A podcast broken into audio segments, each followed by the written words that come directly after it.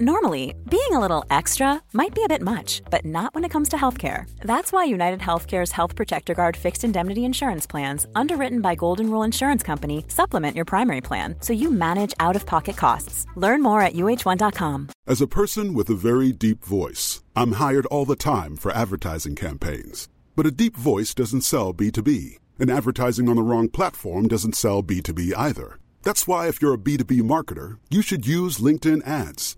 LinkedIn has the targeting capabilities to help you reach the world's largest professional audience. That's right, over 70 million decision makers all in one place. All the big wigs, then medium wigs, also small wigs who are on the path to becoming big wigs. Okay, that's enough about wigs. LinkedIn ads allows you to focus on getting your B2B message to the right people. So, does that mean you should use ads on LinkedIn instead of hiring me, the man with the deepest voice in the world? Yes. Yes, it does. Get started today and see why LinkedIn is the place to be to be. We'll even give you a $100 credit on your next campaign. Go to linkedin.com slash results to claim your credit. That's linkedin.com slash results. Terms and conditions apply.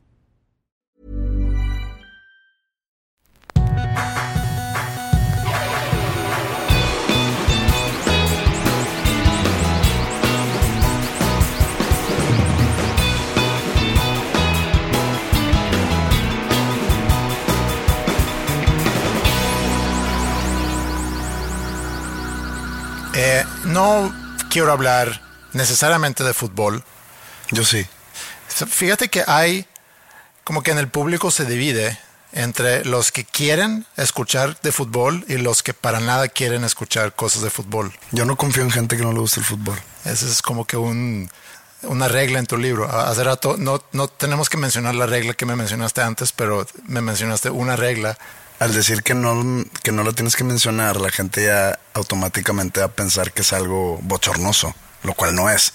Nomás en mi libro hay reglas y esas reglas son este, de carácter privado. Pero esta regla podemos comentar de que no, no, confío en gente que no le gusta el fútbol. No confíes en gente que no le gusta el fútbol. Ok. No es confiable esa gente. No es confiable. Está bien. A mí me gusta el fútbol. Por eso confío en ti. por ende. Por ende estamos aquí. Si no te gustara, no llevaríamos 195 episodios. Sí, de hecho fue una de las primeras cosas que me preguntaste al, conocernos. Te di la mano y te dije, ¿te gusta, el fútbol? Si me hubiera dicho que no, me da vuelta y fuga. Nunca había existido mi episodio de... Mis dos episodios de Habitat. No, ni 195 de este.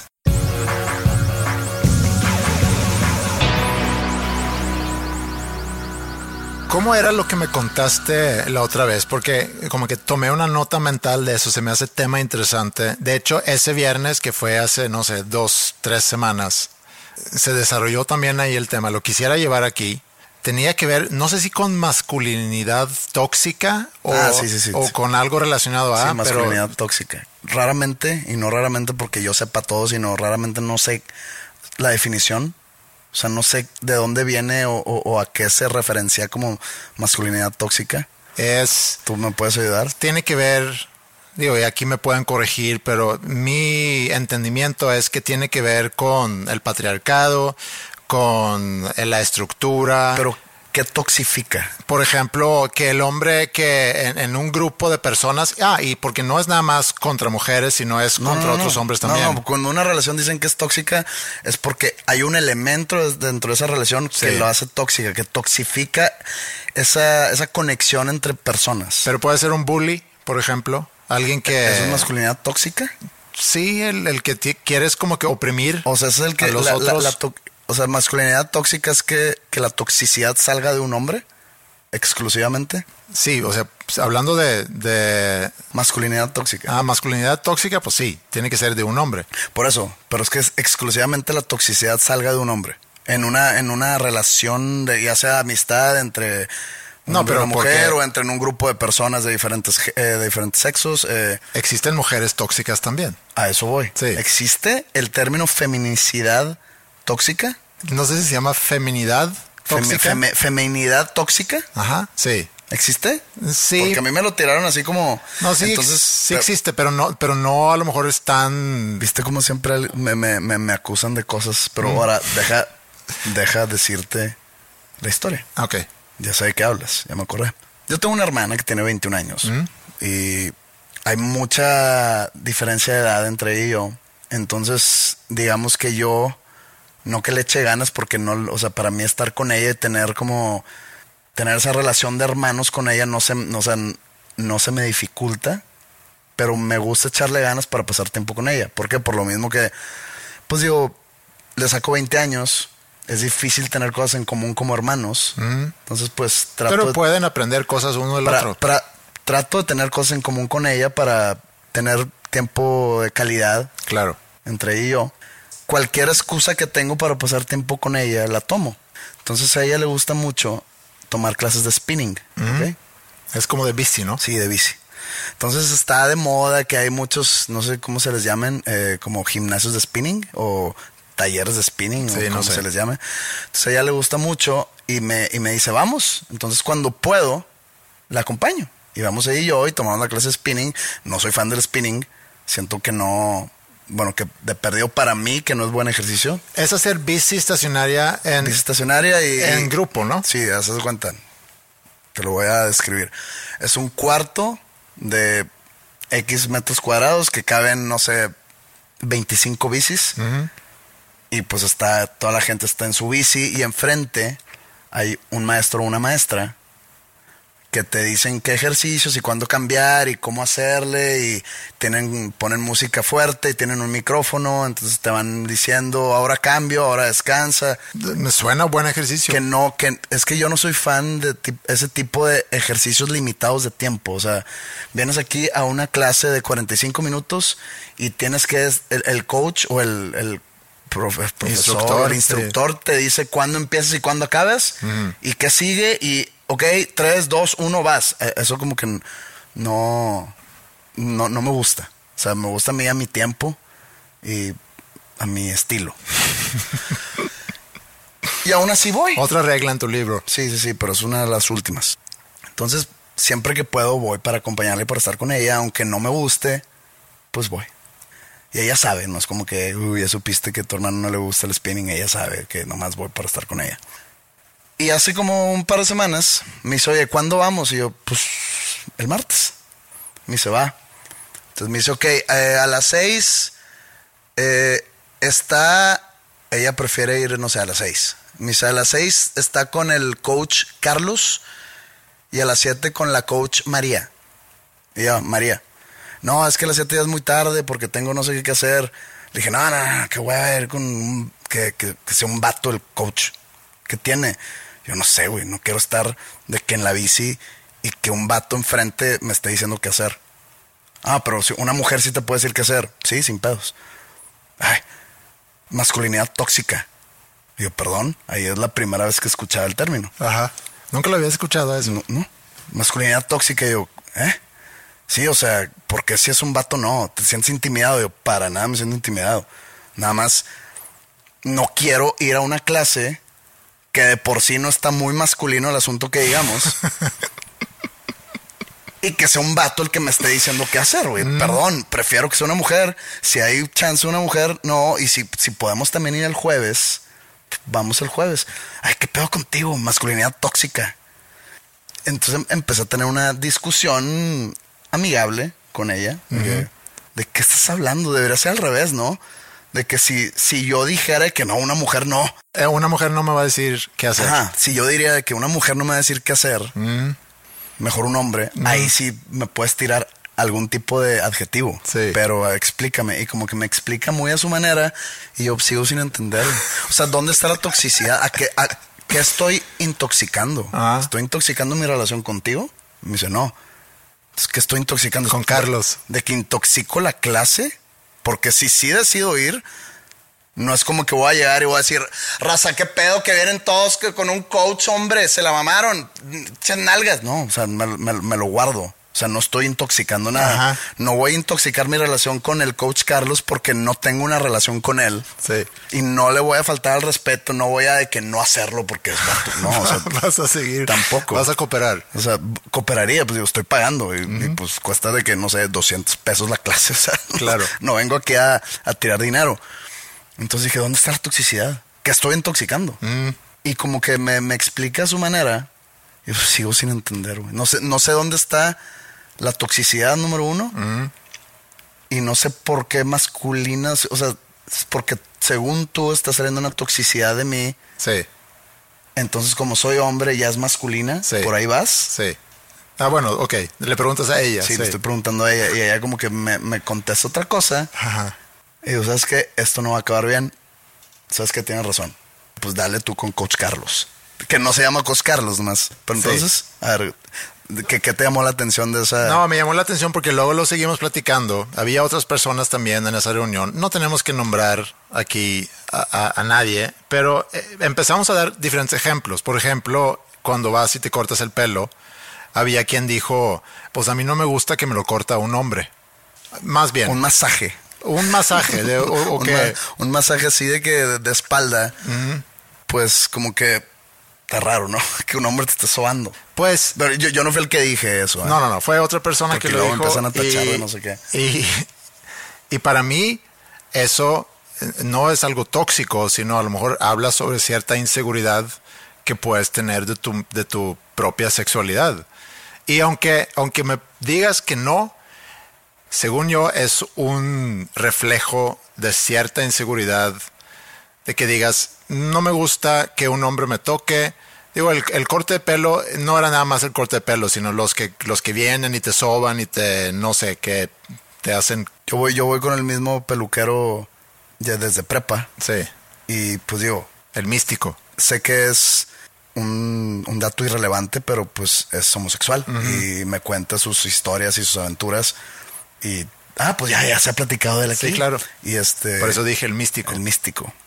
Y me soba el pelo. Sí, pues pero- esta cara rara. Pero el, el, creo que eso a lo mejor pudiera caer eh, en eso. No lo veo como, no, no lo veo como algo tóxico. La toxicidad es, Es que chance estoy sonando muy ignorante al yo decir que no sé o que no entiendo el término masculinidad tóxica. Porque si lo agarras etimológicamente hablando, pues creo que no es etimológicamente hablando, sino significantemente hablando, una toxicidad que sale de un hombre.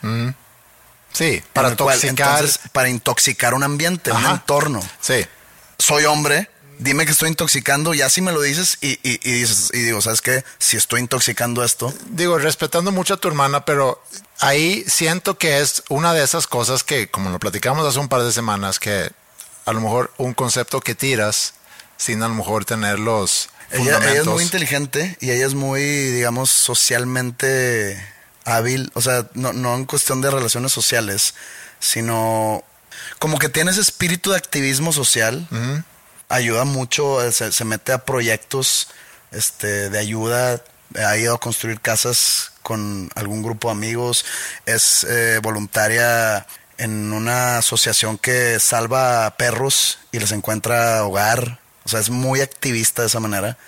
Entonces ella sí está enterada de todo ese tipo de términos, de todo ese tipo de comportam- comportamientos tóxicos, tanto de hombres como de mujeres. Sí, a lo mejor soy yo que no- en, en- en esta ocasión no la entendí. Mm. Entonces, o yo soy el ignorante o ella está exagerando. Que, Sí, no, no sé, porque yo tampoco soy el, el a quien consultáramos de esos temas, pero de lo que tengo entendido tiene que ver con eso, con lo que dije, que es un hombre que logra intoxicar un ambiente a través de su narcisismo, a través de sentirse el más importante en el cuarto, el querer explicar a todos los demás cómo son las cosas, como el mansplaining, el, el, el bully, y, y por eso digo, no es nada más algo que va en contra de mujeres, sino que va en contra de pues, de, de ya- diferentes personas. ya entendí la masculinidad tóxica. Ok, una mujer- En general. Pero en este caso, En este caso, pues no, no entiendo ahí. pues nada más dije, pues prefiero ir Ajá. y que la, que la instructora sea mujer. Sí, sí. Punto.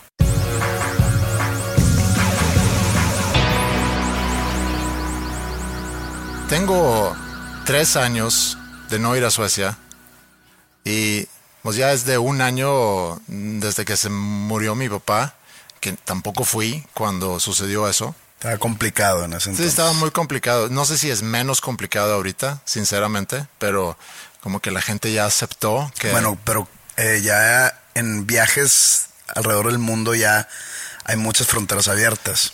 cuando pasó lo de tu papá, que fue abril 2020, Eh, mayo, mayo, sí. estaba, el mundo estaba cerrado. Sí, es más, creo que no era posible porque en Estados Unidos no te dejaban pasar. Y hablé con mi hermano planeando el, viaje y, ciertos compromisos que son muy pocos, pero obviamente tengo mis amigos allá que luego luego los busqué para ver qué planes tienen ellos, si nos podemos ver, etcétera. Y luego hablé con mi hermano y le dije, oye, este tal prima, pues me dice, pues yo no he hablado con ella en tres años, pero si tú quieres ir a visitarla, adelante pero yo no tengo ganas porque lo siento, como, ¿por qué voy a ir a visitar a alguien con quien nunca hablo? Le digo, pues sí, tienes razón. ¿Está chida tu prima? No, Luego te enseño fotos. Es una pregunta normal. No, sí, normal, te, te enseño fotos.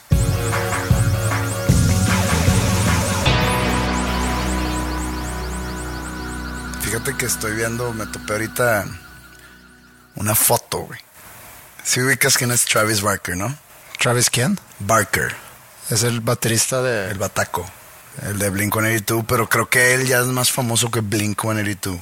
Es que anda con, con una morra como que multibillonaria. De esas... Yo no le entiendo este tipo de familias, este tipo de castas, pero de toda esa onda Kardashian, Ajá. y no sé de qué manera están involucrados los Kardashian con este ex güey medallista olímpico que ahora es morra. O sea, sé, sé del medallista olímpico. Ah. Se me fue su nombre, perdón, pero sé que algo tiene que Kathleen ver. Jenner. Jenner. Sé que algo tiene que ver con la gente Kardashian. Sí.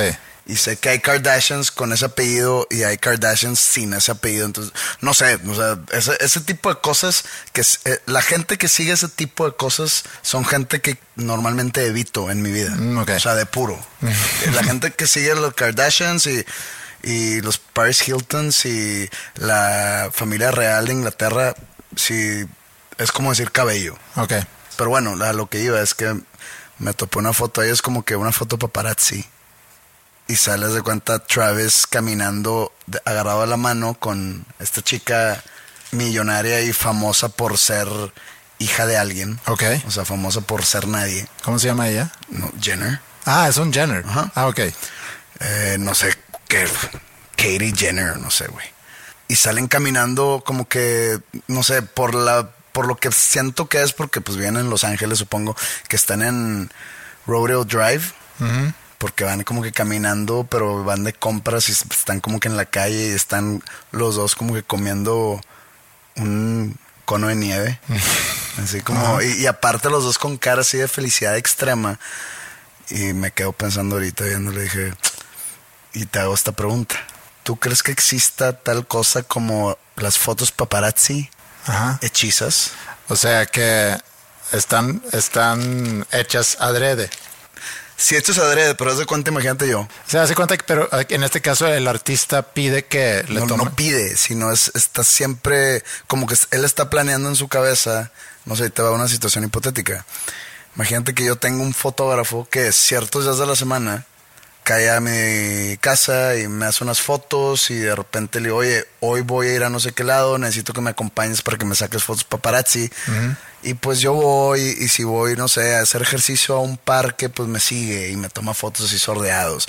Y luego voy a ir a cenar a tal restaurante y me sigue, ¿no? Bajándome de mi carro o estando en la mesa como que me toma una foto por una ventana.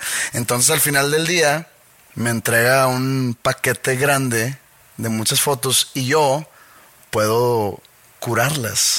Y escoger, esta está buena. o depurarlas, ándale, Ajá. de que a ver, aquí salgo muy bien. Y luego lo mando a, a vendérselo a, a diversas publicaciones. Aquí en México. Digo, tú o no, pero el aquí en aquí en Monterrey, como que no se usa mucho. En el DF, bueno, en la Ciudad de México, perdón. Siento que sí, pero en un nivel muy telenovelero. O sea, de que siguen a Kate del Castillo. No sé Kate del Castillo dónde viva, pero pues salió en Muchachitas. Entonces, según yo, es, de esas doñas Televisa. ¿Cómo se llama? Irán Castillo, no sé si siga viva, pero Híjole, no sé de quién estás hablando. Kate Castillo sí sé quién es. Irán, Irán Castillo, ¿no? No, tengo ni idea. De esas, de esas este, actrices de cuando yo tenía 13 años. Ah, ok. Sí, es mu- mucho antes de mi de tiempo. que Vivi Gaitán. Ni idea. O sea, siento que el, el- el- el paparazzi mexicano es mucho de gente telenovelera. Ajá. Sé que en Monterrey no, no, no, no funcionaría, pero entonces llega en mi fotógrafo a venderle, entre comillas, esas fotos a cierta publicación. Entonces es ganar, ganar para mí, porque me mantengo vigente en publicaciones. Te haces el interesante, Me hago el interesante como que, ah, mira, Pepe va a ciertos restaurantes, entonces tiene una muy buena vida. como si fuera, sí. Y como Cosas fuera, no no, normal. de- digo, no, no me sé nombres de restaurante, The Ivy, Ajá. de, de, de, de Beverly Hills, ¿no? Ajá. que de hecho una vez fui y super X, pero bueno. Y aparte controlo la calidad de mi imagen en esas fotos. Y aparte, Puedes llevarte una comisión porque el fotógrafo se supone que lo va a vender a algún periódico o algunas revistas. entonces nos llevamos 50-50. sí, pero la pregunta aquí es si creo que existan, o sea, ese tipo de fotos o arreglos entre un Ese artista. tipo, de, ese tipo de prácticas. Ah, pues te voy a decir por qué no creo. Porque si tú eres de cierto tamaño, digo, económicamente hablando, no es que acuérdate que estamos en el negocio de la percepción. Sí. Bueno, no estamos. El negocio del entretenimiento. este podcast está en el negocio. Este, de este, la este podcast está en el negocio de, de tratar de tener audiencia. Tratar de terminar este episodio. El negocio del entretenimiento es, tiene mucho, depende mucho de la percepción del público. Sí, estoy to- totalmente Puede de acuerdo. ser alguien con un éxito moderadito, pero si él se hace pasar o él aparenta ser muy exitoso, la gente va a pensar que es exitoso Sí. y por lo tanto se va a hacer más interesante y va a ser más exitoso en, la- en- en el ojo público. Pero entonces llega el momento, en el caso, por ejemplo, de artistas y músicos, en voy a hacer un concierto en tal lugar, pero ese, ese supuesto éxito no se va a reflejar en venta de boletos. ¿no? Como el agente de bienes raíces en la película American Beauty. No sé si te acuerdas de esa película. Sí, sí me acuerdo Kevin que la he Spacey. visto unas 10 veces. No me acuerdo quién hace ese papel. Eh, la hace Greg Kinnear, uno de esos güeyes. Sí, puede ser. Pero él dice que para tener éxito tienes que aparentar ser exitoso. Sí, sí, sí. Es como dicen, creértela primero. Pero en este caso, pues la gente que va a comprar un boleto por un concierto no dice, se me hace que estés exitoso y le ha ido, le, le ha ido muy bien. ¿Cómo, cómo ves si, si vamos a verlo? Acá es, oye, me gustan sus canciones. Sí. Si sales cada semana en las revistas semanales, eh, sí, o sea, vas a, vas a alimentar esa percepción totalmente, pero no basta con que, con que tú tengas a alguien que te pueda tomar ese tipo de fotos, requiere también de, de unas revistas que quieran tener tus fotos ahí. Sí, sí, sí. Digo, también si eres... Travis eh, Barker Si eres Travis Barker, que la gente te conoce... y andas con un Jenner o una Jenner. ¿A poco hay- él anda con la que era hombre? No, ¿verdad? No. Estaría, estar- estaría muy progresista de parte de Travis Barker, la neta. No sé, digo, yo creo que no, pues no he visto la foto. ¿Es políticamente correcto decir, referirse a un transexual o a una transexual como la que era hombre? Eh, pues, Digo, eh, no estoy diciendo ninguna mentira, nomás la que era, la que era. lo que lo que sí, Énfasis en el era. sí, lo que está mal es es eh, decir su nombre que tenía antes. Eso es, sí sé que está mal. Dead naming se llama eso. No, Dead naming. No sé bien qué significa eso. Mencionar a la muerte. Sí, es mencionar el nombre que muerto. tenía antes, que, con el cual ya no se identifica, entonces eso sí está mal. Pero de que era hombre antes, pues no vamos a andar con mentiras. Antes era vato. Entonces, no sé.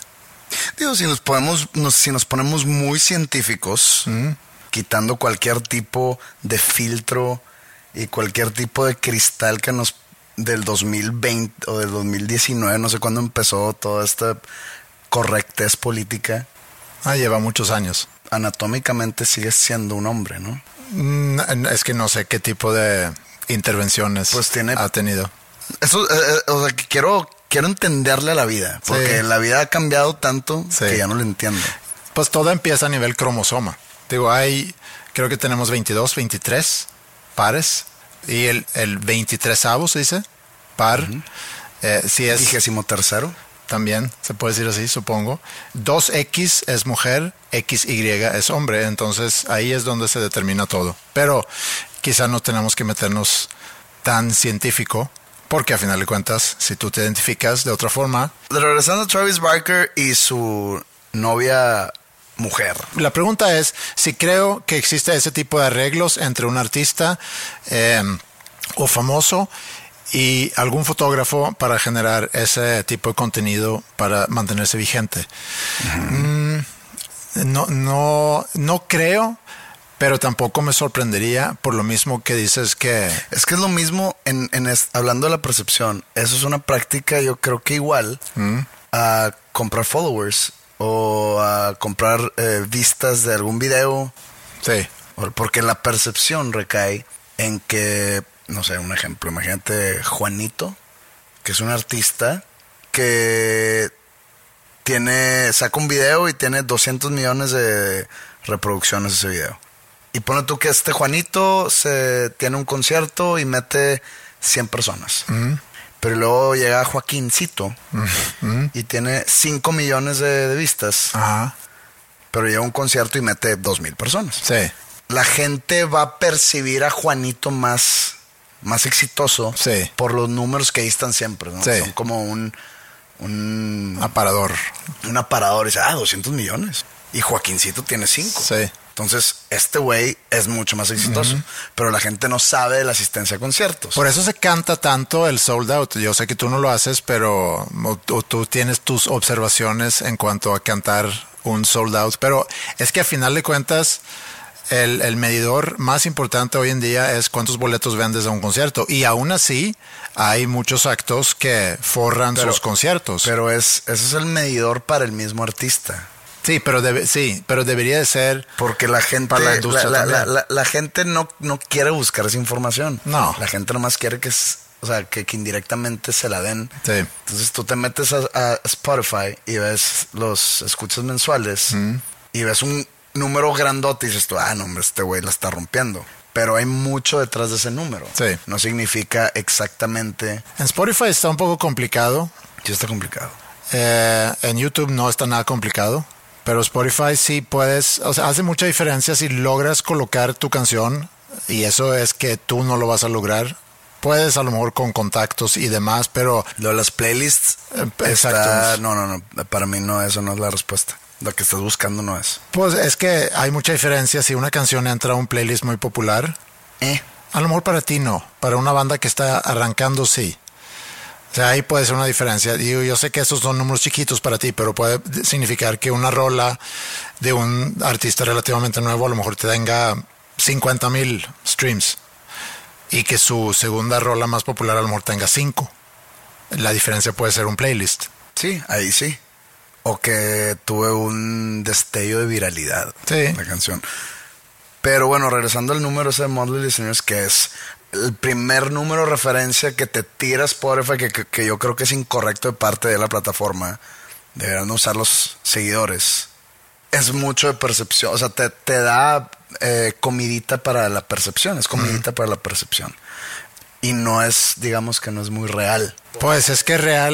Sí, sí, es real. No, no, no, no, no, no que esté diciendo mentiras, pero es falso como a un tipo de monitoreo sobre medir cierto éxito o medir si le va bien al artista o...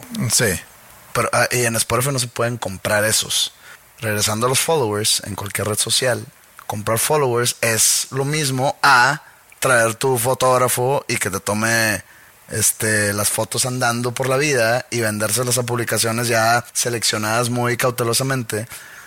Al final del día esas dos prácticas es para la percepción. Entonces Travis Barker Almore contrató. Se ve, se ve muy armoniosa la foto. No sé, ahorita te la enseño pero se ve demasiado armoniosa, se ve así como que los dos cagados de risa, siendo una pareja enamorada feliz y como que en, un, en una situación ideal de famosos de que van de compras y trae este güey como que unas bolsas así que no reconozco las marcas, pero supongo que son marcas caras y están así como pasándola súper hiper divertido, entonces está muy ojón, se me hizo muy ojón a la foto de que esto está súper seleccionado. ¿Es algo que harías Súper controlado. Que es algo que haría yo pues cuando me case, no sé, con Vivi Gaitano, con Irán Castillo, pues Probablemente sí.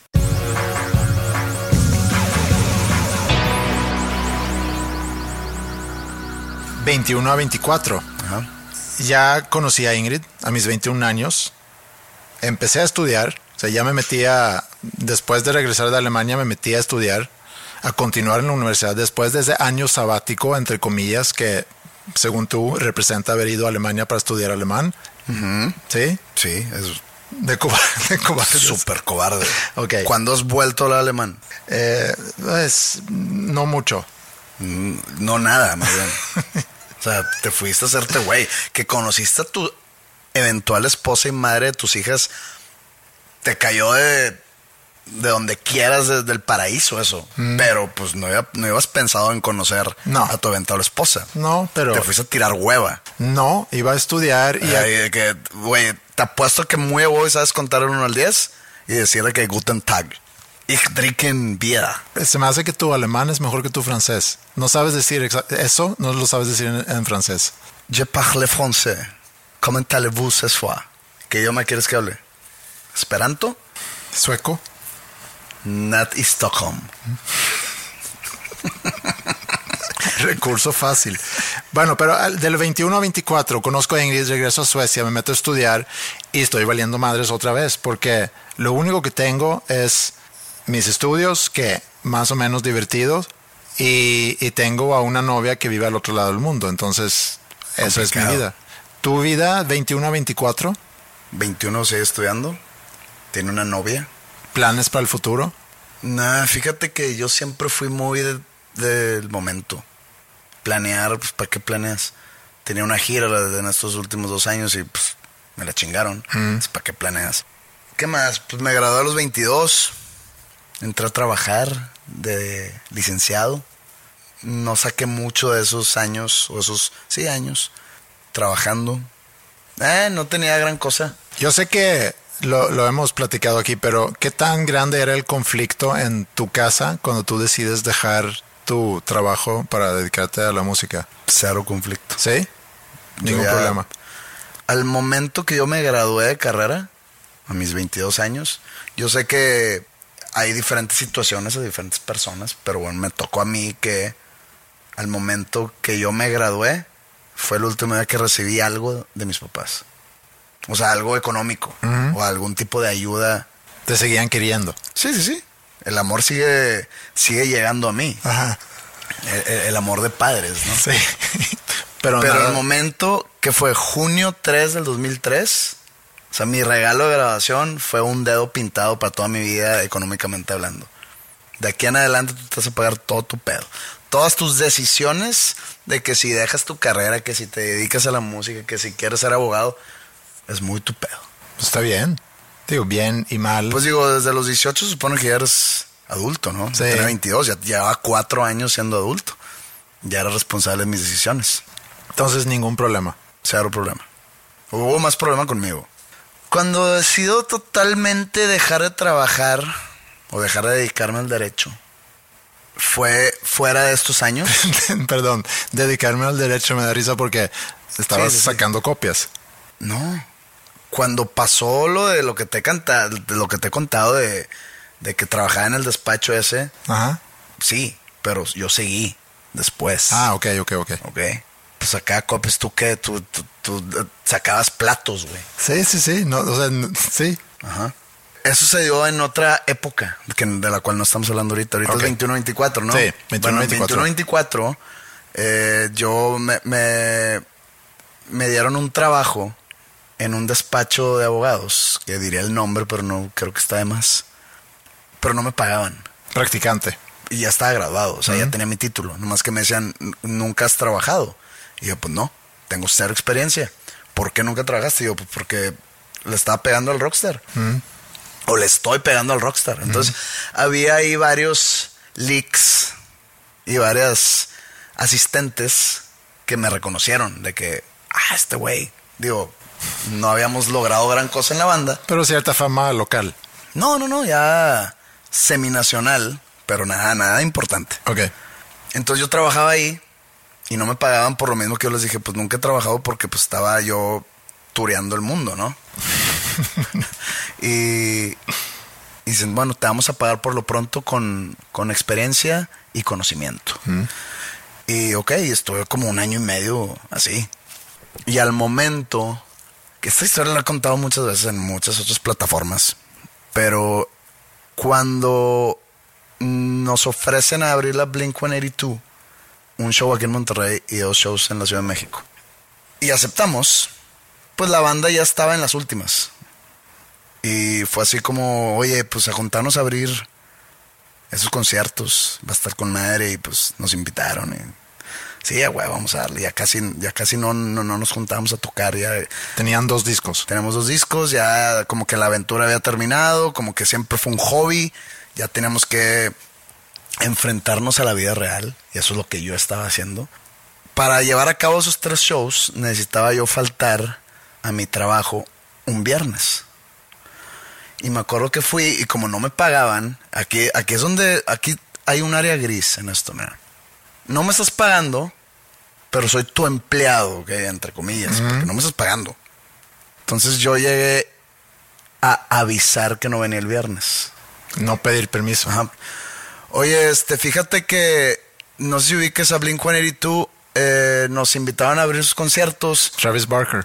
Travis Barker, otra vez regresamos. Que en unos años va a andar con, con, una Jenner. Con una Jenner. Unos años. en unas décadas. Eh, entonces nos invitaron a ver los conciertos y pues no voy a venir el viernes porque me tengo que ir a la Ciudad de México. ¿Cómo que no vas a venir el viernes? Que sí, pues no, no, o sea, nos vemos el lunes. No, no, no, no, pues, ¿tú qué- ¿dónde piensas que estás? ¿O con quién piensas que trabajas? Y yo, ¿por qué? Pues sí, pues es tu obligación venir el viernes. Pero pues no me pagas. Ah, no, pues, pero eso se lo arreglo. Por eso, ajá.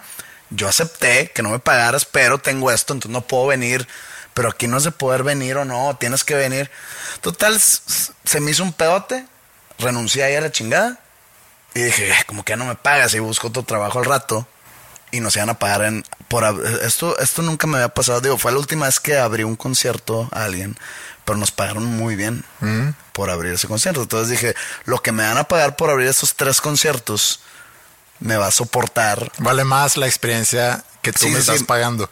No, no, no, me va a soportar el momento que voy a estar desempleado. Sí, que de Como que no formas- me pagaban, güey. Sí. Pero pues yo vivía con mi mamá y entonces no había bronca, no pagaba rentas, no, no, no estaba comprando algún tipo de propiedad ni nada. Tenía el carro que me regaló mi papá años atrás. Eh, entonces, estoy perdiendo el hilo de la historia. No, pero hasta Parece ahorita... que, estoy, parece que lo estoy inventando. pero- No, no, no. Es, es un buen aprendizaje. Ah, entonces ya no- nos juntamos a abrir eh, esos conciertos Sí. y dijimos de que, oye, nos fue muy bien. ¿Grabamos otro disco qué? De que, pues va. Nos juntamos a empezar a componer y a mi entonces novia no le gustó la idea de que yo ya no tenía trabajo. y que resulta que mi aventurita en el rock iba a continuar. Entonces... Te mandó a la fregada. Pues... Eh, afortunadamente. sí. Pero, ¿cuántos años tenías ahí? 23. 23. 23. Sí, esto fue 2004. Sí. 23, todavía eres muy joven a, a- a tus 23 años. Todavía tienes la oportunidad de jugártela. De alguna forma te la jugaste. Porque pudiste haber llegado a, a la oficina de tu jefe ese día y te pudiera haber convencido de que no, no, no, vente el viernes. Y ya olvídate de esa de ese hobby de pegarle al, al rockstarismo. Y te pago chido ya.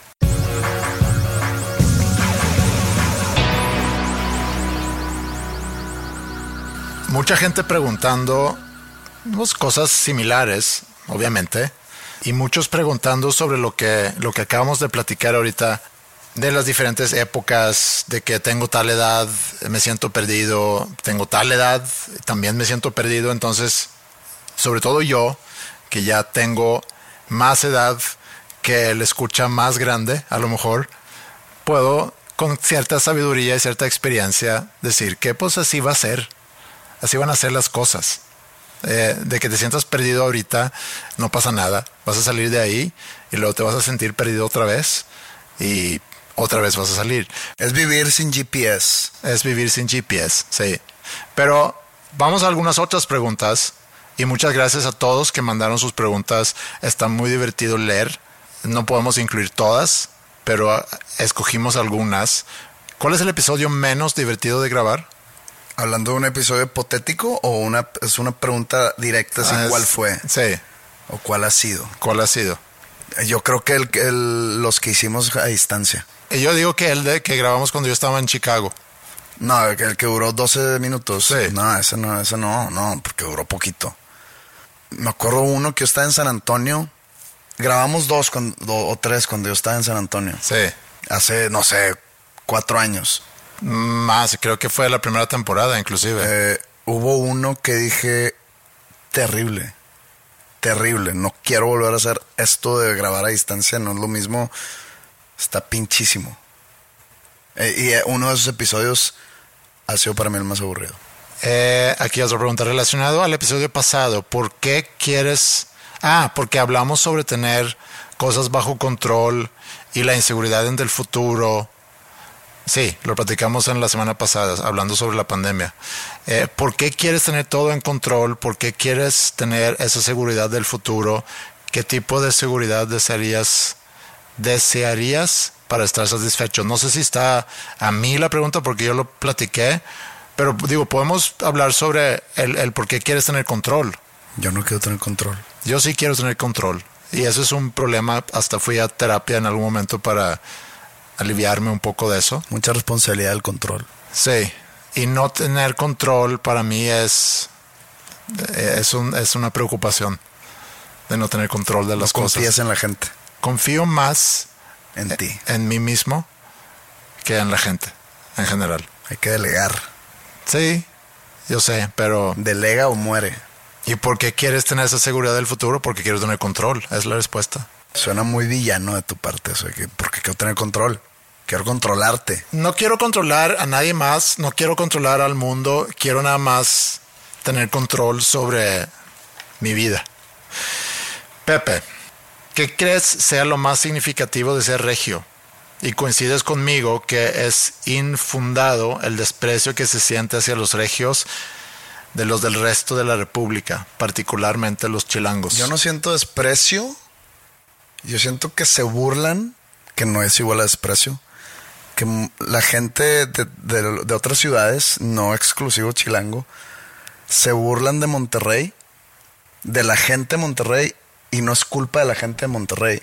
Es, no sé, es que leve. Es culpa de las figuras públicas que han salido regiomontanas en los últimos años diría nombres, pero la, la verdad ni- no, no vale la pena ni mencionar a nadie. Pero eh, influencers, políticos, y no hablo de uno, hablo de varios, figuras de televisión, canales de televisión, programas de televisión. Creo que eso ha dado mucha carnita a, a lo demás de la República en como tirarnos cagada. Pero no es desprecio. Y siempre ha habido como una un pique desde que tengo memoria entre los regios y los chilangos. Pero pues siento yo que es un pique no sano, no, no, no, no por decir sano, pero no insano. O sea, es nomás de, de carro. O porque pues yo tengo amigos chilangos muy cercanos. Sí. Chilangos, chilangos. No hay que regios que se fueron a vivir allá, sino chilangos de toda la vida.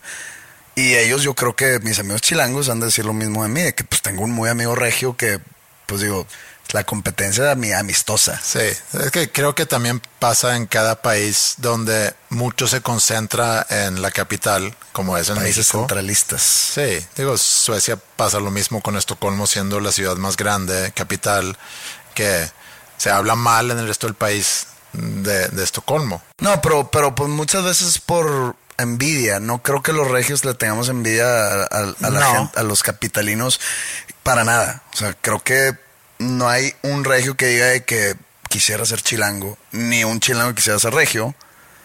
Es simplemente como que así es, es la idiosincrasia social entre esas dos ciudades.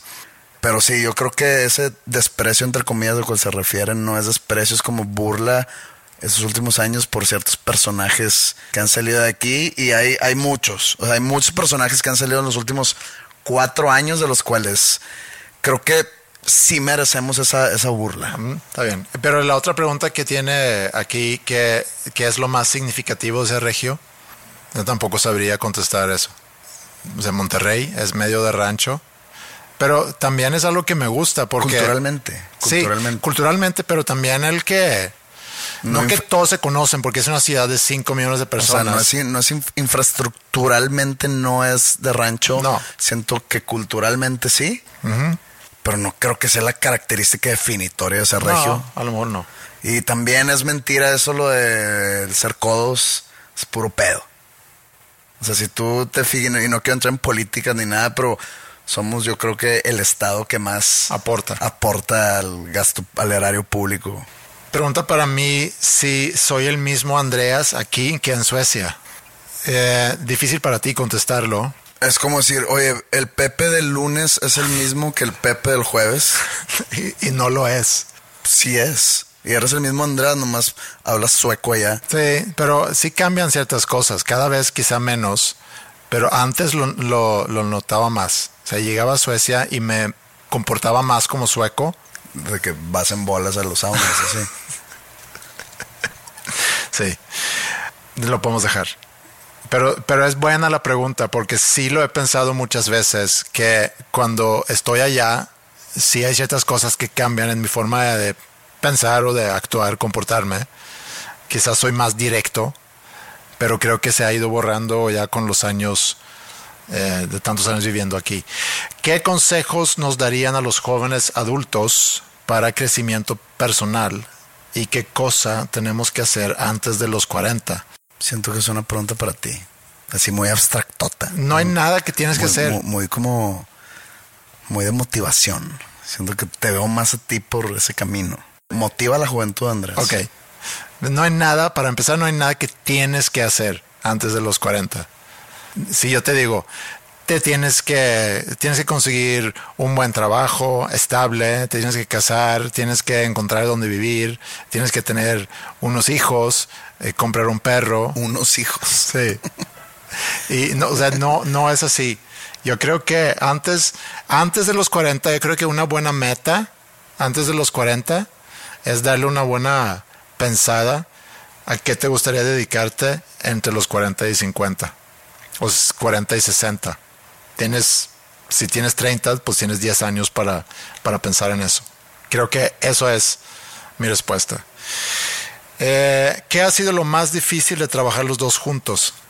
La dictadura. ¿Sí? Es una dictadura muy pesada. Es por mi necesidad de tener control. Yo creo que alguien con menos personalidad que yo no hubiera aguantado el, el primer año. Pero como yo soy una persona de carácter fuerte, perseverante, paciente, aquí estoy. Tiras mucho eso de la dictadura y el otro día lo tiraste otra vez en un mensaje, la dictadura, y te pregunté, muy sinceramente, ¿ahora qué hice? Y no... ¿Ser dictador? Pero, pero, ¿cuál fue mi... Autoritarismo. ¿Pero qué hice? ¿Me negaste un tema? Así nomás de que, no, eso no. Ah, cabrón. No es cierto. ahora es una dictadura esto. O sea, bueno, siempre ha sido. No sé por qué me sorprendí. No sé por qué te dije, nomás. Dije, ah, se me olvidaba que tú tomas todas las decisiones. Eso has- para ti ha sido lo más difícil, Sí. pero has sabido lidiar con eso. Sí, aquí estoy. Para mí, ¿qué ha sido lo más difícil? Editar. No, pero si la pregunta es ¿qué ha sido lo más difícil? Para ti lo más difícil es que sientes que vives en una dictadura. Sí. Entonces para mí lo más difícil es a lo mejor la necesidad de a veces ser un dictador. O sea, no lo haces pensando en serlo o no serlo. Así es. Es, es mi forma de Es ser, tu forma de ser. es mi personalidad. Ajá. Si, si quisiéramos profundizar en el tema, creo que hay ci- cierto, eh, sí, Eh, es algo que a lo mejor tengo que trabajar. Gracias por aceptarlo.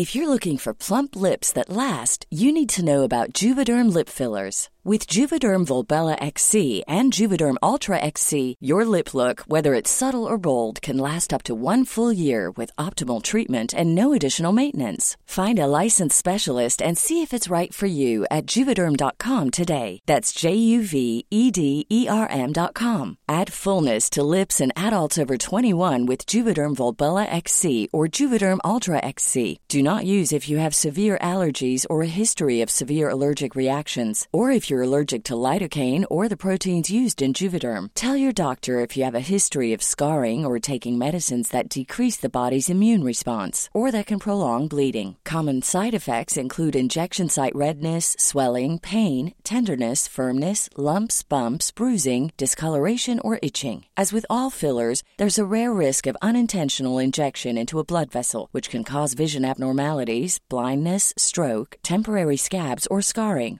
For full important safety information, visit juvederm.com. Cool fact a crocodile can't stick out its tongue. Also, you can get health insurance for a month or just under a year in some states. United Healthcare short term insurance plans, underwritten by Golden Rule Insurance Company, offer flexible, budget friendly coverage for you. Learn more at uh1.com. Me he quedado pensando mucho en eso del, del sufrimiento y es algo que platiqué también con mi mamá cuando fui a Suecia.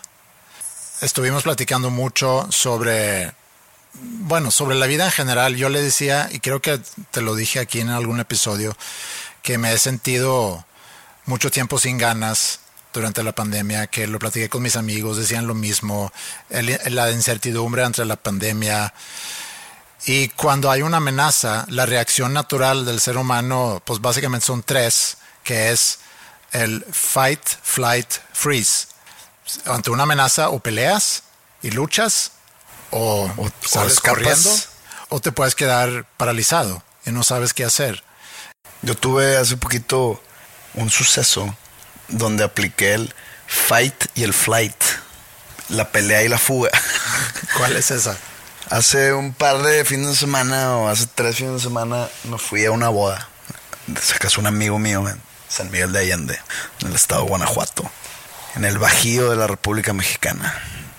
La gente que no sabe que es San Miguel de Allende es un de los llamados pueblos mágicos, de esos pueblitos muy pintorescos, muy coloniales, muy antiguos, muy antaño, que están conservados así por cuestiones de turismo, Pueblo mágico normalmente quiere decir que no hay comercios de cadenas muy grandes, que lo- lo- todas las tienditas son, son este, dueños de gente local. Entonces, pues es muy turístico el asunto, ¿no? Entonces, la boda de mi amigo fue en las afueras de San Miguel, en un rancho. Y se acaba la boda a una hora, pues ya muy avanzada en la noche. Ponen tú que a las tres y media de la mañana, porque empezó desde temprano. Y pedimos ride, algunas personas y yo, de la boda, a que nos dejaran ahí como que en la plaza principal de San Miguel, que mi hotel quedaba ahí a, no sé, 100 metros. Entonces nos dejan y hay un carrito de hot dogs y de hamburguesas, ¿no? Ahí enfrente de la catedral. No sé si sea catedral, supongo que sí es catedral. Frente a la iglesia esa que suenan las campanas a las 2, 3 de la mañana. O sea, hay un batito que le dicen sobres, ya son las 3 y cuarto de la mañana. Imprudente. pues se me hace a mí muy imprudente, pero creo que es una tradición del pueblo, entonces no puedo ir a quejarme. ¿De qué? No me dejan dormir.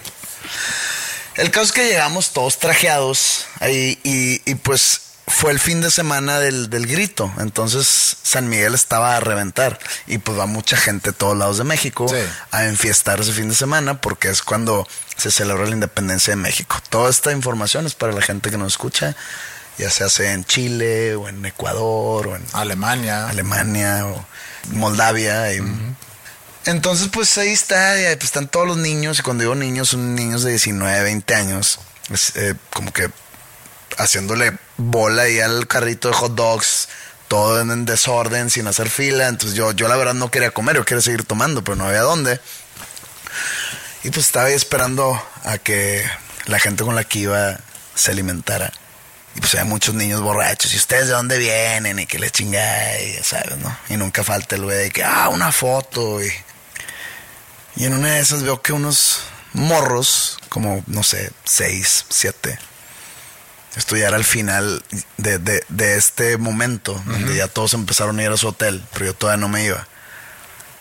Y veo que hay un, había un batillo como local de San Miguel, pues se veía, digamos, humilde, como que llegó ahí a pedir dinero y empezó como que a, como que los morros le dijeron de que sí te doy, pero ponte a bailar. Y pues el vato se pone a bailar. güey. Entonces, Humillándolo. ¿Eh? Humillándolo. Espérate. Y se pone a bailar así y yo estaba viendo todo esto. Y los morros le empiezan a aplaudir, obviamente en son de burla. Y el vato este como que pone cara de, de- como de felicidad. Como que, ah, estoy, estoy haciendo nuevos amigos o no sé qué estaba pensando. Entonces veo que hay- había una señora que como que lo estaba esperando a- a- a- afuerita de, pues de ese círculo, ¿no? ¿Qué edad tenía el niño? ¿O la Era un batillo, no sé, de 16. Ah, ok.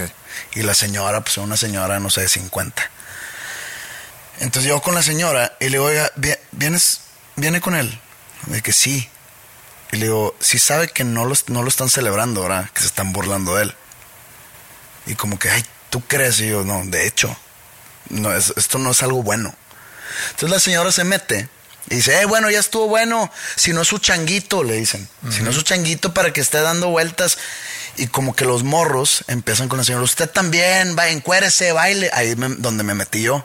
Entonces me meto y de que, eh, cabrón, bájale a tu pedo. De que yo le digo, señora, ya, lléveselo, vámonos, vamos. Y, y entonces como que nada más estaba yo solo. Entonces los morros era de que... Ponte a bailar. No, y fue de que, ¿tú qué, cabrón? Y pues eran seis, siete morros. Y de que, entonces como que se me empiezan a, a acercar.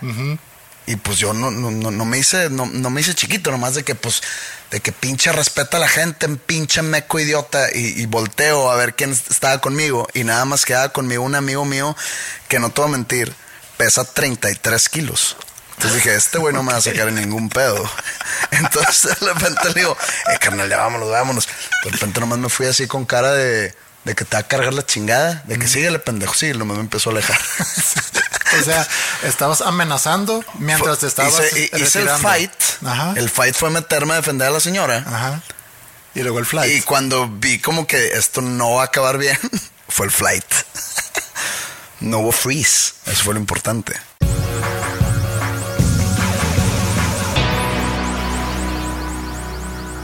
En mi regreso, pues en el aeropuerto de la ciudad de Dallas, Texas, me metí a una tiendita para ver si me compraba una revista para el camino. Y me compré la más reci- el reciente número de la revista Rolling Stone. Ok. La revista Rolling Stone es una revista ya de antaño, muy tradicional de la música. Y en la portada sale Dave Grohl, Ok. pero no hablan, o sea, pero de Foo Fighters. Entonces es como si saliera nada más la cara del vocalista de una banda. Pues es que ¿Qué dirán los otros Foo Fighters? sí, es, es muy, digamos que es muy asociable con la banda Foo Fighters siendo el frontman y el líder. ¿Nunca saliste tú, nada más, cuando estás en Panda, como portada? No, nunca fui mucho de ser portada. Ni fui Bueno, mucho de ser portada. en un, en un... Pues no. Segunda parte de una sí, revista. Si salía yo solo era madero. Ok. Sí, o sea, no. Hasta donde me acuerdo. Probablemente alguien va a decir, mentiroso, aquí. Y van a mandar una foto de alguna Sí, revista donde saliste. Ok. Bueno, el caso es que la compré, la revista, porque viene incluida una lista Mm. de las The Greatest Songs of All Time o las mejores canciones de todos los tiempos. Ok, pero Que ¿es normalmente en alguna Rolling- categoría o es...? No, en, en general. Porque sacan listas, No, en no, general, a, en a general. cada rato Rolling Stone. 100 Greatest Songs of All Time. Ok. Greatest Songs, es- yo creo que lo miden por calidad de composición, producción, letra, arreglos. Performance. eh, performance, eh, qué tanto eh, afectó la, la cultura del, del momento. Sí. Por ejemplo, Smells Like Teen Spirit, para mí es una canción icónica porque cambió toda la cultura musical mainstream. Sí, siendo una canción medio pinche. No, pero bueno.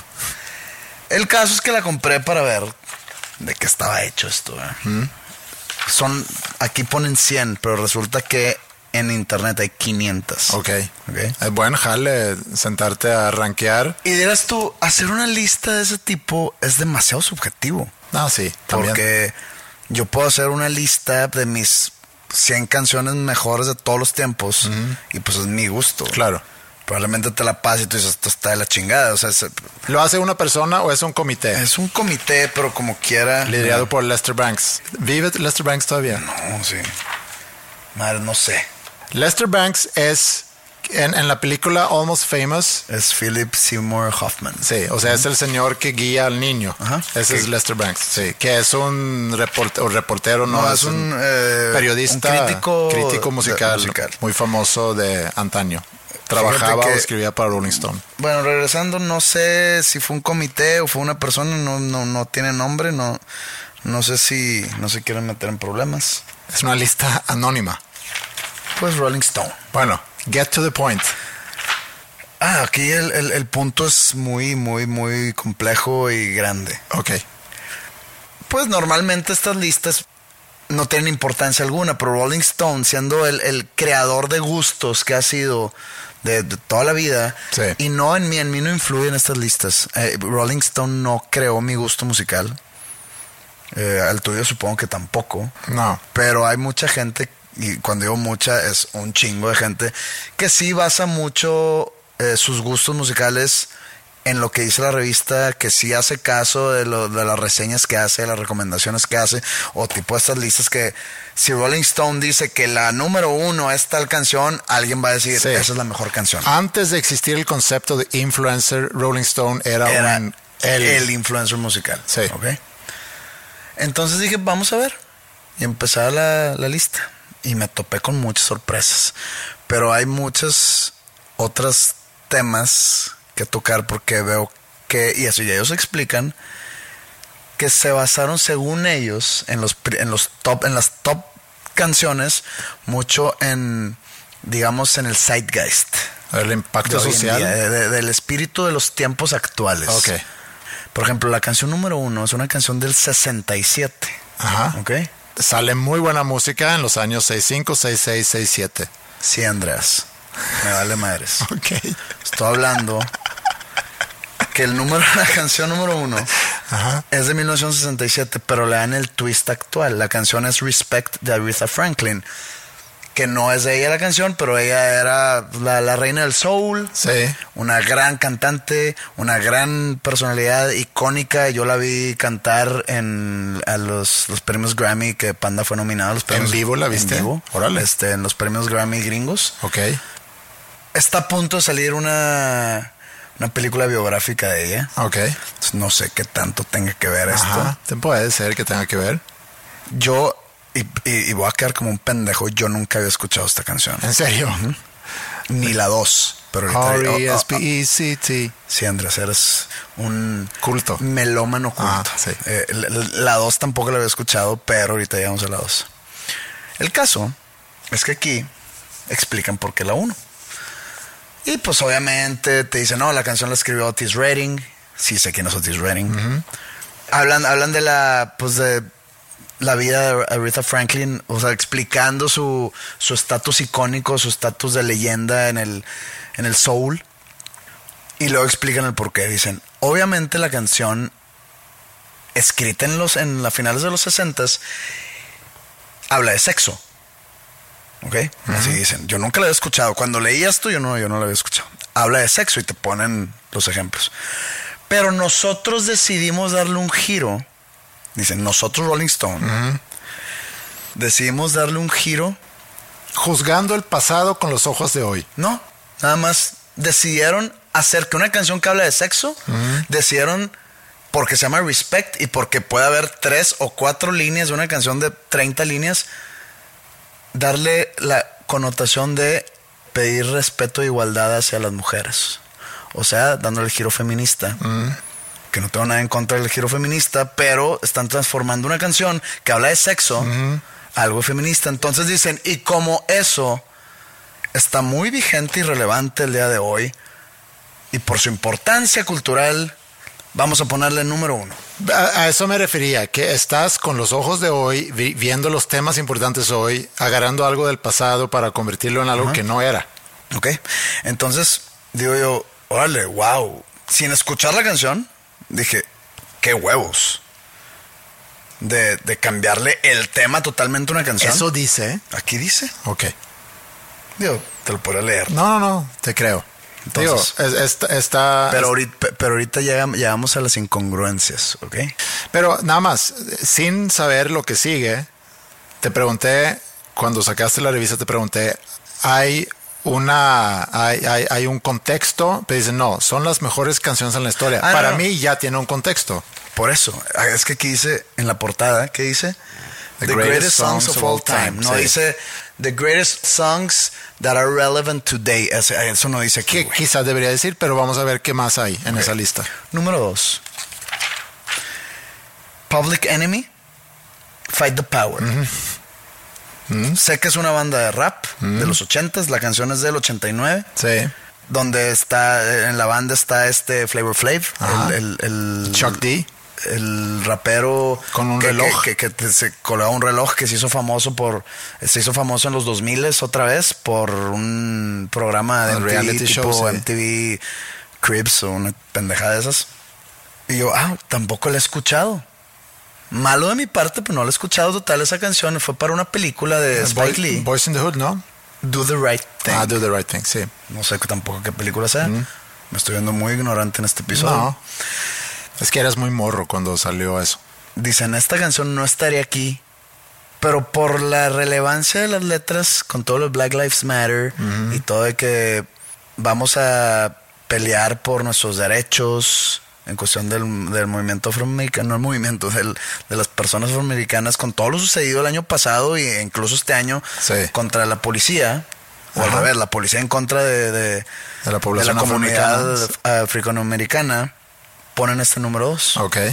Nada más por eso. Dicen, por la relevancia de hoy en día. Pon mis huevos. Mis pinches huevos aquí son más pesados que los tuyos. Sí. Entonces, hey, Bohemian Rhapsody, Purple Rain, Sí. esas Let it- nos vale madre. Let it be. Let It Be, todas esas nos vale madre. Vamos a poner Ajá. a Fight the Power. Ok. porque Entonces, es relevante el día de hoy. estoy aún más convencido entonces que es la lista de las mejores canciones de todos los tiempos en un Pero contexto entonces te social. versa la, te- te- la 3, tampoco la había escuchado. Se llama A Change is Gonna Come, de Sam Cooke. No, no sé. Que resulta que es. O sea, una- ¿cómo? perdón. Te paso, no te paso Respect, no te paso Fight the Power, te paso esta rola y no nada más porque no la he escuchado yo, pero que somos dos personas interesadas en música y los dos, ninguno de los dos ubica esa canción, pero está en, la- en- en el tercer lugar de las mejores canciones de todos los tiempos. Eh, Esta persona no tiene algún tipo de asociación política o social. Es una, es una buena rola, la más. Es una contestación a Blowing in the Wind de Bob Dylan. Ok. No sé contestación. Sí, o sea, no, no me tomé la molestia de leer la letra, pero no sé si sea eh, que está en contra de lo que dice Bob Dylan, si está apoyando lo que dice Bob Dylan. No sé, la escuché, no me interesó. A la que sigue, número cuatro. Like a Rolling Stone de Bob Dylan. Dices tú, ok, güey, va, está chingona. Sí. Pero esta siempre está, y no es que cambie, no es como que de repente en el 2007 salió una canción mejor que la que Rolling Stone, entonces lo desbancó. Pero es como que lo típico. Sí. Entonces dices tú, bueno, este tiene un buen poder cultural porque fue cuando se- lo que yo tengo entendido es la canción que le puso fin al movimiento folk en Estados Unidos porque ¿De, de qué año es esa canción? del cin- 65 Ok. Bob Dylan era de los abanderados del movimiento folk que se, que, que- se usaba mucho en Nueva York y que fue muy popular en Estados Unidos en los 60s, con todo este movimiento hippie, el movimiento de amor y paz, etcétera. Y aquí sale Bob Dylan con esta canción en guitarra eléctrica y rockera, entonces el mundo folk lo odia, y ahí es cuando en el festival este New, Newport Folk Festival que sale Bob Dylan a tocar eléctrico Ajá. y todo el mundo lo buchea pero ahí marcó como que el declive del movimiento folk ¿ok? entonces Que no regresó para finales de los 60 hablando de movimiento hippie con todo el 6-8. no había nacido Andrés no sé Está bien. número 5 Smells Like Teen Spirit Nirvana no, según yo debería estar más arriba Nah. Ya, ya, no, no, no hay mucho que decir. Tiene cero asociación política y cero asociación. No, pero cambió toda una industria musical. todo. Y aquí es donde se pone bueno. La 6X no nos interesa. ¿Qué, ¿Cuál es? What's Going On de Marvin Gaye. Ah, buena rola. No, o sea, probablemente sí lo he escuchado, no, no te lo puedo cantar. Marvin What's Gaye me sé otras. Marvin Gaye, gran What's artista. going on? Este, Strawberry Fields Forever de Beatles, la 7. Muy buena rola. Sí. ¿Es la mejor canción de Beatles? Eh, no, pero... Muy ah, buena. Sí, Y fíjate que viniendo de mí, que no soy el fan de los Beatles, Sí. sé que hay mejores. Yesterday. sí hay eh, mejores canciones. Strawberry Fields Forever, a lo mejor por, por ser eh, groundbreaking, ¿cómo se dice eso? En su momento, con lo psicodélico, por la instrumentalización, por la producción en sí de la canción. Sí, no tiene, sé. sí tiene unos elementos ahí medio locochones. No es parte de ningún álbum. Eso ¿No? también me, me- me llama la atención, ¿no? Ok. Este salió como sencillo. Ok. Lado A, Strawberry Fields, lado B, Penny Lane. Esco- la escogieron como mejor canción de los Beatles. Tendrán su razón. El lado B pudiera llegar a ser mejor inclusive. No. Me gusta más hasta por lo raro que es. Ok. por la, la Penny Lane es más. Sí, es simplona, sí. Agárrate con la 8, papá. ¿Cuál es? Agárrate con la 8. Está muy cabrón este pedo. Alguien decidió poner esta canción antes de Dreams de Fleetwood Mac. Dreams es, es la 9. Sí, que tampoco estoy de acuerdo con que sea esa la 9. Se puso de moda otra vez por el video ese Ah, de- sí. del, del vato que va en la patineta tomando jugo, jugo de cranberry o Sí. escuchando la canción. Entonces, no es la mejor de Fleetwood Mac, pero sí es muy famosa y Stevie Nicks y lo que quieras. Entonces, vamos a, a darle esa grandeza que está en el 9. La 8, todavía no digo cuál es.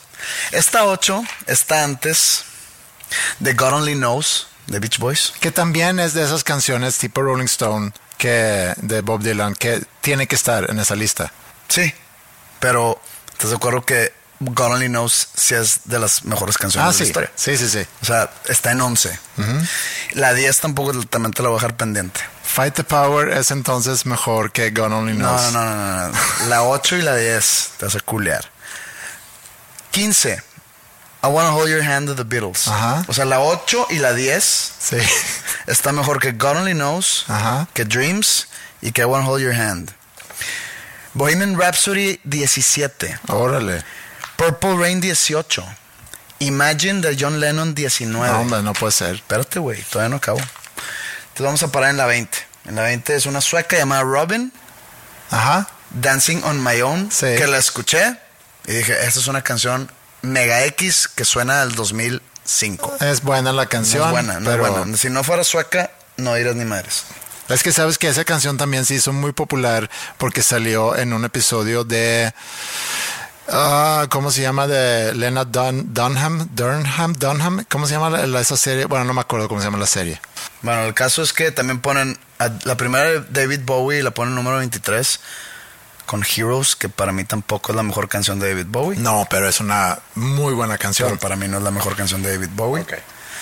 Purple Eh, Rain es la mejor canción de Prince. Para mí sí. ¿Sí? Sí.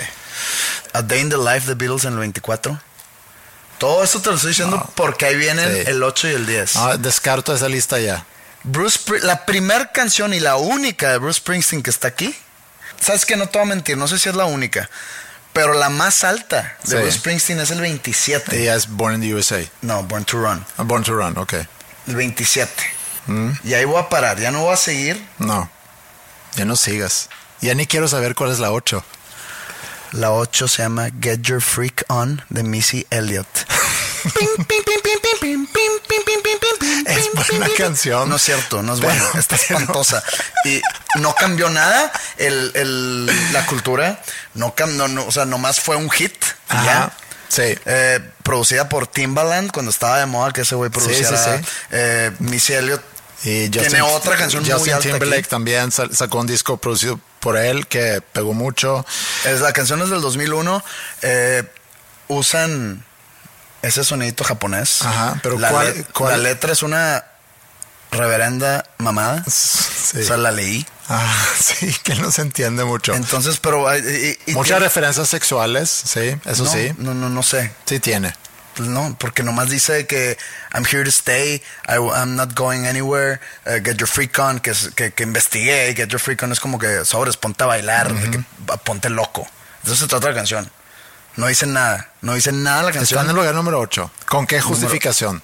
No, que, que groundbreaking, que cambió el, el, mundo de la música urbana y la madre. Pero lo que a mí me, lo que a mí me, me hizo ruido, que a mí no me hace ruido, pero siguiendo la línea de esta lista, está el, el, sonido japonesito, ¿no?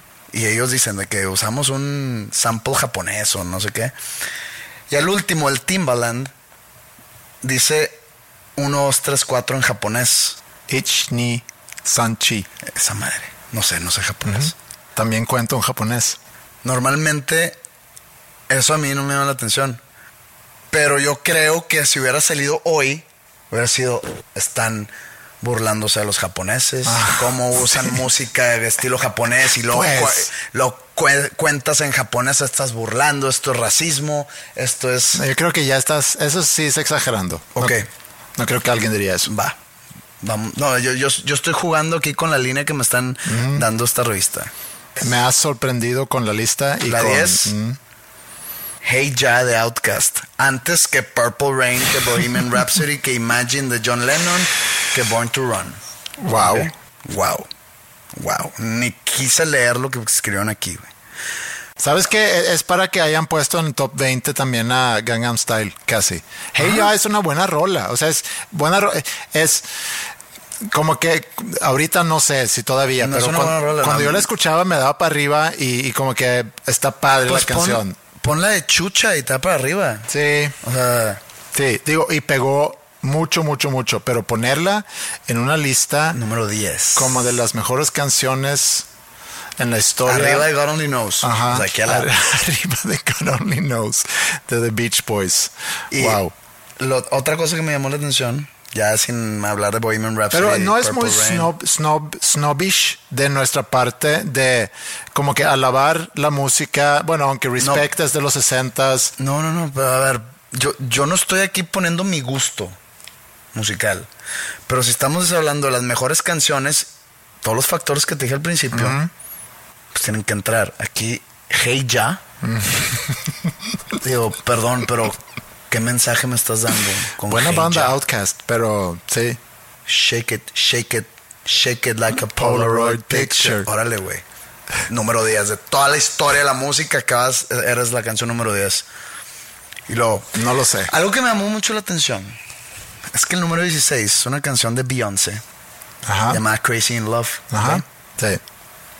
¿Qué, pues? Crazy in love. Esa, Sí. Dices tú, ok, está buena. Ok. Oh, oh, oh, oh, Esa, oh, oh, oh. está buena, está cachondona, Ah, está cachondona, bailable, sí. está, pues fue icónica en su momento es del 2003. Te pone buen humor. Jay-Z rapea chingón, la de Beyoncé canta cabrón. Lo que me llama la atención es- la letra. Número uno, canción número uno aquí es Respect. Y le dan el giro de que la canción es sexual. Dicen, le vamos a dar el giro por el respeto a la mujer.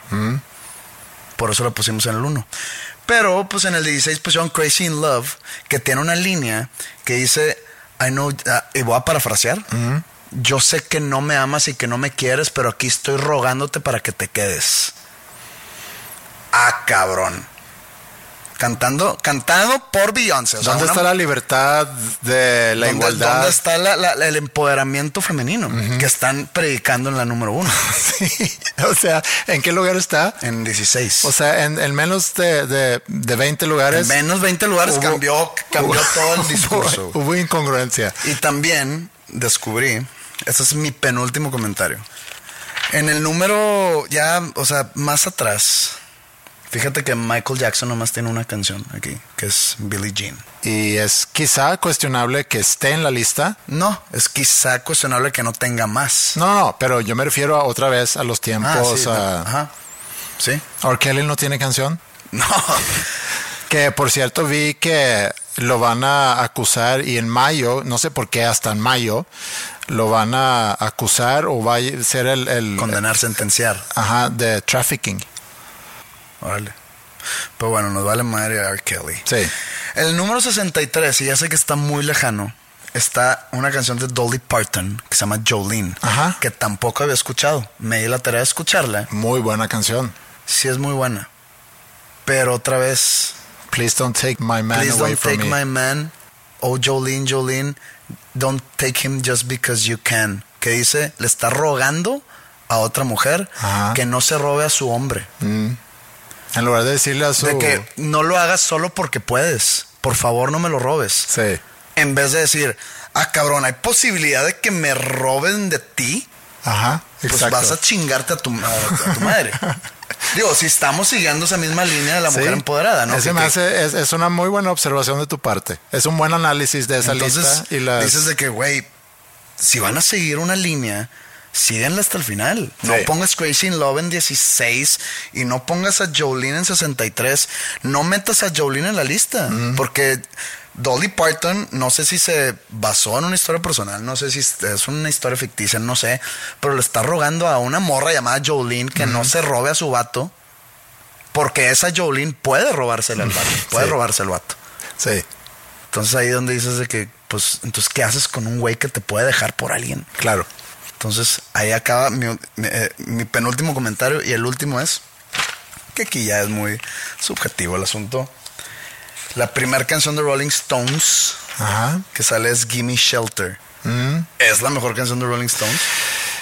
Con esa canción y un cover de esa canción terminamos el episodio, quiero decir 5, pero no sé. Creo que es el episodio presente pasado. Terminamos con un cover de esa canción. Es una muy buena canción. Es de... Yo no soy muy fan de Rolling Stones y porque yo no soy muy... tampoco, pero tiene muy buenas. Yo, yo no soy muy fan del blues y Rolling Stone es como que muy basado en el blues. Pero esa canción sí me gusta mucho. Pero Sympathy for the Devil es otra canción muy buena de Rolling You Stones. can always take what you want. You can always get what you want. Out sí. of time. eh, the last time. O sea, Sí, pero es como dices, es muy Es subjetivo. muy subjetivo, pero Sí. a eso digo, o sea, es como lo de Strawberry Fields Forever. Es la mejor canción de Beatles, es la mejor canción de Rolling Stones, Give Me Shelter. Tuve que escucharla para decir, ah, ya, ya, ya sé Sí. cuál es. O sea, no, no la tengo espoteada. Y no, no quiere decir que yo sea un gran eru- erudito musical, pero pues sí me sé defender. Sí. Y pues bueno, yo me quedo con que pusieron primero Missy Elliott que a Bohemian Rhapsody, que a Purple Rain Sí. y que Imagine.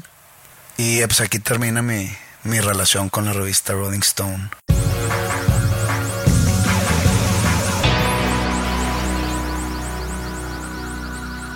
¿No te ha pasado cuando tomas mucho café? No que he tomado mucho café hoy, pero cuando tomas mucho café y de repente después de la cuarta taza empiezas a sentir como que la cagaste en algo, pero no sabes en qué. No, como no, no, ¿cómo ha pasado? sientes así como, ching, algo hice mal. Le tengo que pedir perdón a alguien. Cuando me despierto crudo, me pasa eso. No sé si sea mi conciencia, pero sí me pasa cuando tomo mucho café, pero hoy no es el caso, hoy es otra cosa. Hoy traigo así como que una ansiedadcita que me está molestando de hace algunos días, pero el café que me estoy tomando creo que no me va a hacer bien. Pero bueno, Deja de tomar café. no, porque sería una falta de respeto hacia ti por traerme esta, Ok, está bien. esta bebida. Me pasó algo en la semana que quería comentar contigo.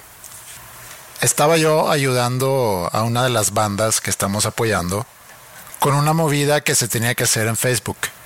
Entonces, ¿Una movida?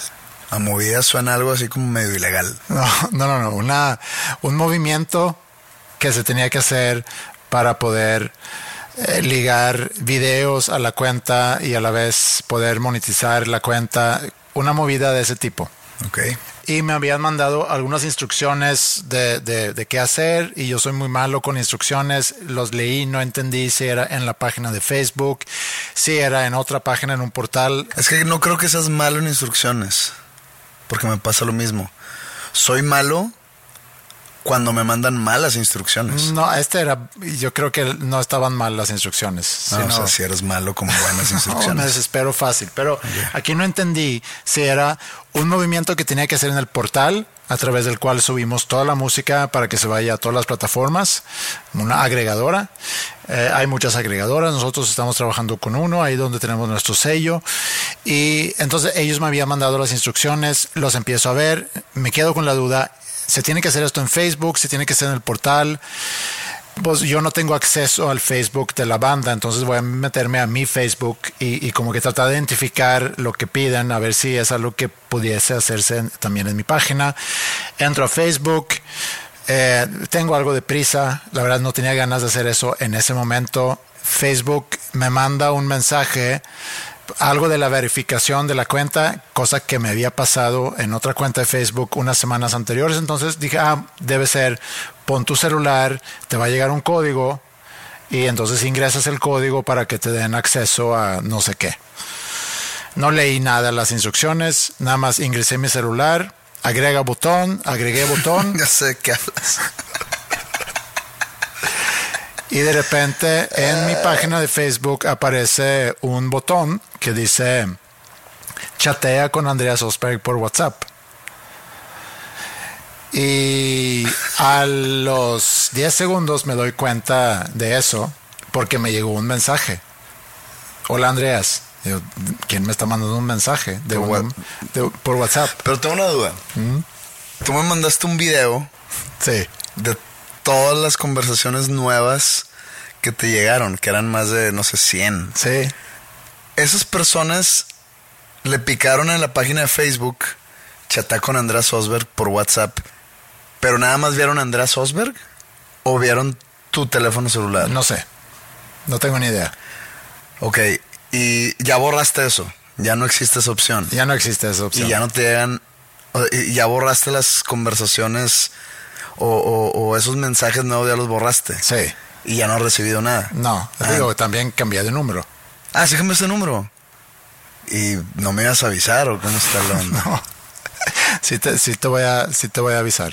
Em, me vas a avisar. O sea, cambiaste y me vas a avisar. No has decidido cuál día es el bueno para que Pepe se entere cuál es tu nuevo número. Probablemente el siguiente lunes sea un buen momento. Sí, puede ser. Sí. Entonces la cosa es que sucede eso empieza a llegar un mensaje, otro mensaje, otro mensaje. Y me sentí un poco, digo, me dio risa también, a la vez que pensé que flojera, porque no era mi intención.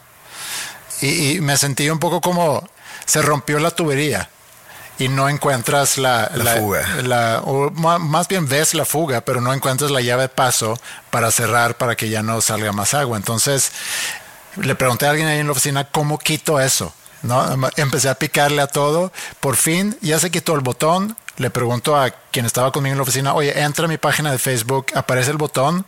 Y me dice, no, ya no aparece el botón. Y yo, ok, perfecto. Y así lo dejé. Y luego pasaron otros cinco minutos, llegaban muchos mensajes, seguían llegando. Yo, ¿cómo es que me siguen llegando mensajes si, si ya lo apagué? Entonces entré y le dije, entra otra vez, busca ahí en, en mi página de Facebook. Y dice, bueno, es que el post donde dice que chatea con Andrea Sosberg sigue ahí. Tienes que quitar el post también. Y en ese inter a lo mejor pasaron, no sé, 20 minutos. Ya lo quité, pero sí me, sí me llegaron unos 100 mensajes. Ahí está, ahí está algo que le pasó a un amigo. Esto fue hace muchos, muchos años, cuando creo que yo todavía no tenía Facebook porque no entendía la, o sea, la, la historia, no entendía, pero luego ya cuando abrí mi Facebook, ya supe que... O no recuerdo. El caso es que un amigo tenía una novia, ¿no? Pero también tenía una ex. Ajá. Entonces... ¿Y la ex figuraba todavía? No, pero de repente el güey como que se metía a, ver sus fotos. Eso, es lo ah, que, es lo que tengo entendido. Toquearla en, Facebook. En Facebook. Cuando se usaba Facebook de esa manera. Es lo que tengo entendido de la historia. Ok. Y verdad que en Facebook te preguntaba antes el estatus. De que Juan Escutia is y tú ponías de que... Casado. No, no, no casado. El estatus era lo que ponías como... Ah, ok. Estaba preparando tu la estado, su estado. Sí, ándale. Ajá. De que András Osberg is preparing dinner. Algo así, ¿no? Sí. Y arribita estaba como el... La barra de buscar a otros usuarios. Sí. Entonces el güey se equivocó de barrita. Entonces salió de que Juan Escutia is Elena Garza. O sea, lo publicó. y se le hizo un pedo con la novia. Porque pues la novia sabía la novia, en ese entonces este güey sabía de la existencia de, de la ex, que en Ajá. este caso es Elena Garza, ¿no? Entonces, o sea, publicó sin darse cuenta y lo dejó ahí de que 30 minutos. Sí, yo también me acuerdo, a lo mejor sucede todavía, ¿no? Hubo un momento en, lo- en la oficina o en las oficinas que la gente, toda la gente andaba con su Facebook abierto. Y de repente alguien iba al, al baño y, y los demás, para hacerle una broma, se metía para publicar algo así. Que muchas veces eran cosas muy infantiles. De que cosas de que Tengo una confesión que hacerles, que no sé, y lo que sea, ¿no? Yo vi esa tubería rota, por fin logré encontrar la llave de paso. Me seguían llegando muchos mensajes, pero entonces ya tenía otro problema. Tengo mi teléfono lleno de mensajes. ¿Cómo los borro sin que... O sea, porque tampoco... Y eso, antes de seguir, nada más quiero decir, todos los mensajes, cada uno de los mensajes que me llegaron eran de muy buena onda.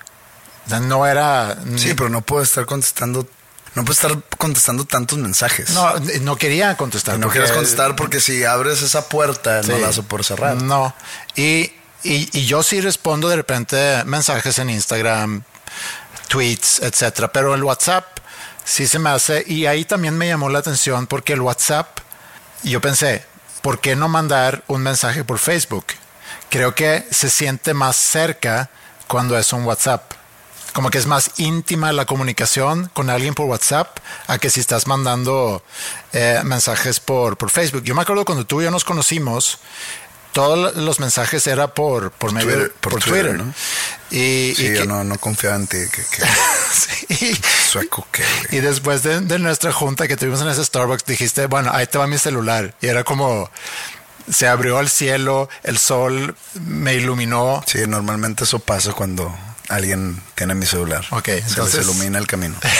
era como que un, un regalo. Y me dice, cuídalo bien. Bueno, yo no cuidé muy bien, en este caso, mi número. Todos los mensajes eran muy buena onda. No quise contestar porque eh, no lo hice adrede. No era un experimento porque alguien me preguntó, oye, ¿este qué tipo de experimento es? ¿Cuál es la dinámica? No, he- no había ninguna dinámica, no era un experimento. Era simplemente yo con mucha prisa tratando de hacer algo en Facebook y luego ya metí la pata. Entonces pensé, bueno, ¿cómo lo hago? Porque tengo que abrir, porque tengo que quitar esos mensajes. Y, y también era un sábado. Tengo que además cambiar mi número. Aunque todos los mensajes eran buena onda, yo no sé si se va a empezar a, a compartir el número. No sabe, no sabe si tienen acceso a tu A lo número. mejor no tienen acceso al número tampoco, pero bueno, ya, ya quedó eso. Entonces, mismo teléfono durante 20 años, ya, ya no. Pero también pude haber recibido 50 mensajes de mentadas de madre. No fue el caso. Entonces, dentro de lo que cabe, no estuvo tan mal, pero, pero sí me, me dio un poco de angustia hablando de la ansiedad que te da ahorita. Eh, creo que es un, un diferente tipo de. Sí, yo creo que sí, también. Bueno, eso sucedió el sábado. Gran sábado.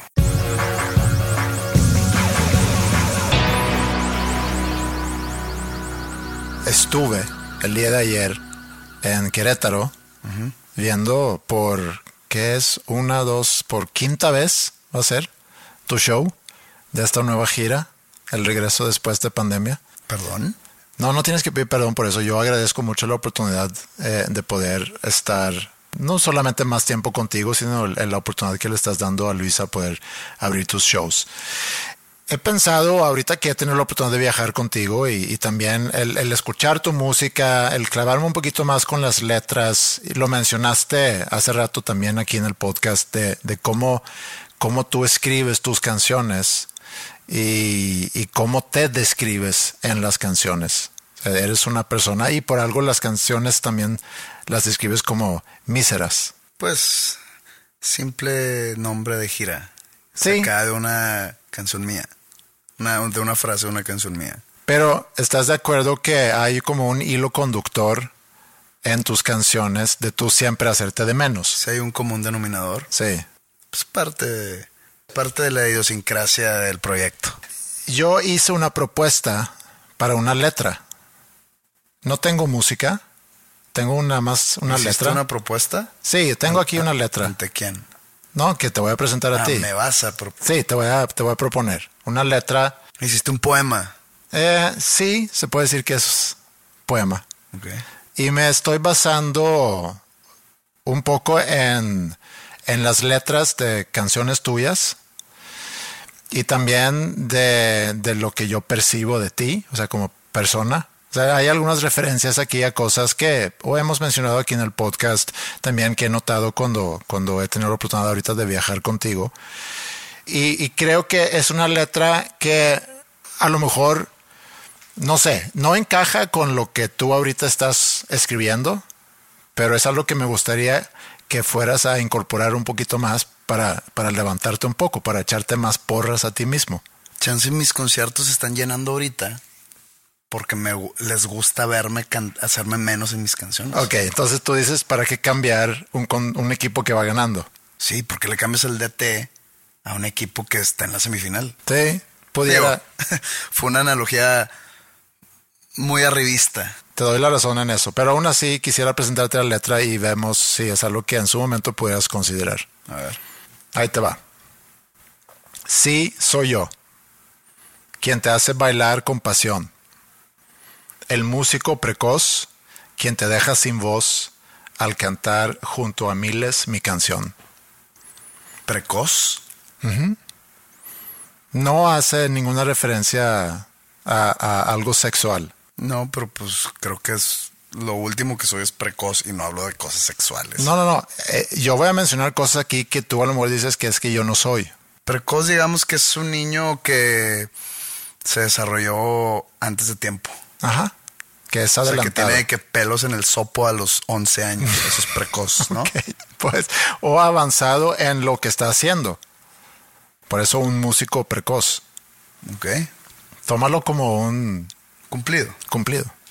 Continúa la canción, Continúa. aún sin música. Sí soy yo, quien viene, se va y regresa. Con mi propia divisa, bienvenidos a la misa, te advierto que vas a vibrar. Aquí viene el coro. Viajo ligero, camisa, calceta y calzón. Mi ¿Que es desayuno. real? ¿Que es real? Sí. Mi desayuno es sencillo, un doble par de blanquillos. De hecho, la canción se llama Un doble par de blanquillos. Gran título. Eh, viajo ligero, camisa, calceta y calzón. Mi desayuno es sencillo, un doble par de blanquillos y me dicen que soy un chingón. ¿Quién me dice? ¿El mesero? el cocinero del buffet que hace... Oye, bien rimado ahí, sencillo y blanquillo. Bien. Segundo verso. Sí soy yo, una fiesta que nunca quieres dejar. El mero epicentro, un travesaño y pa' adentro, Campanita. siempre sintonizo un buen canal. Sí soy yo a quien siempre le sonríe el autor. Señor de un feudo, un cien, y no lo dudo, mira que ya salió el sol. Ok. Y viene coro otra vez. Viajo ligero, camisa, calceta y calzón. Mi desayuno es sencillo, un doble par de blanquillos. Ven a saludar al campeón. Mucha gente, si sale eso con mi nombre, mucha gente me, me nombrará igual, mamón, arrogante, que pedo con esta letra revista. Pero está, está interesante, ¿eh? veo cosas buenas. Debes seguir escribiendo. Muy bien. Gracias por tus buenos comentarios.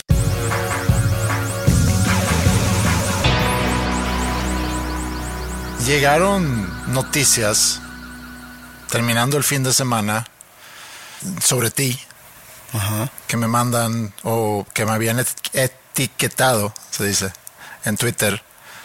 Algo, de, algo que sucedió, no sé en qué ciudad, eh, después de una tocada, supongo. No sé por qué varios medios hicieron noticia del tema. A lo mejor hay sequicia de noticias, pero Hay sequía de noticias. es sequía de noticias, sí, que no está pasando nada. Entonces los noticieros, periódicos van sobre cosas. Pero fueron, sí sé de qué hablas, pero fueron como puro noticiero local, ¿no? Sí, digo, no sé, vi algunos medios que están a nivel nacional, pero a lo mejor la noticia salió nada más en su edición local. Eso pasa en, no sé cómo funciona aquí, pero en, por ejemplo en Suecia en verano salen muchos reportajes de cosas que la verdad no tiene tanto valor noticiero porque como que no pasa mucho, la gente se va de vacaciones, como que el mundo se va apagando y empiezan a sacar... Pero aquí no es verano. Cualquier cosa. No, aquí no es verano y a lo mejor entonces es mucha noticia. No, no creo. No es gran noticia, de hecho como que está hiperbolizada eh, si quieres que te platique. Sí, porque yo la verdad no sé nada, no te he visto desde que grabamos el episodio pasado, que curiosamente hablamos sobre el, cambio de equipo y que me voy a cambiar de, género. Entonces. Sí, estoy trabajando en ello. Sí, y me dio leve risa entonces la noticia que vi. Pues hubo dos shows el fin de semana, ¿no? Y digo, ya de años para acá, usualmente, después de un show, no salgo, o sea, no voy a ningún lado. La vez del, del, show en la Ciudad de México había muchos amigos míos, incluido tú, que, viaje, que hicieron el viaje. Para, no, no exclusivamente para verme, sino porque pues aprovecharon. Tú ibas también porque tocaba esta Luisa Vox, del cual funges como un tipo de manager. Sí. Y papá de la baterista también. Papá de la baterista. Entonces te quedaste un día más para aprovechar y quedarte ahí. Pues había amigos míos y pues si juntabas, pues éramos más de 20 personas que queríamos salir. Y en la Ciudad de México se presta para salir. En otro tipo de ciudades. Y fallé. Donde, sí, pero bueno, eso es otra historia. En otras ciudades donde no conozco a nadie, donde, que normalmente es en todas, e incluso en, algunas ciudades donde sí conozco gente, ya últimamente prefiero no salir. Si tengo ganas de seguir tomando, o nos quedamos en el camerino con los de mi banda, con el staff, o llegamos al hotel y nos contamos en un cuarto y así lo hicimos en Zacatecas. en Zacatecas este viernes pasado. Eh, acabamos el show, nos fuimos al hotel, nos juntamos en el cuarto uno de nosotros cuatro vatos acabándonos las botellas del catering, ¿no? Sí. Digo, llegas a cierta edad donde eso está con madre. Sí, o sea, no está bien porque al día siguiente viaja, viajábamos, sí. al día siguiente tenemos show, entonces no había necesidad. Y así ya es en todos lados, ¿ok? En el sábado en Torreón, exactamente lo mismo. Llegamos, se acaba el show, nos quedamos un rato tomando en el camerino. Al día siguiente salíamos temprano a carretera porque nos regresamos en carretera.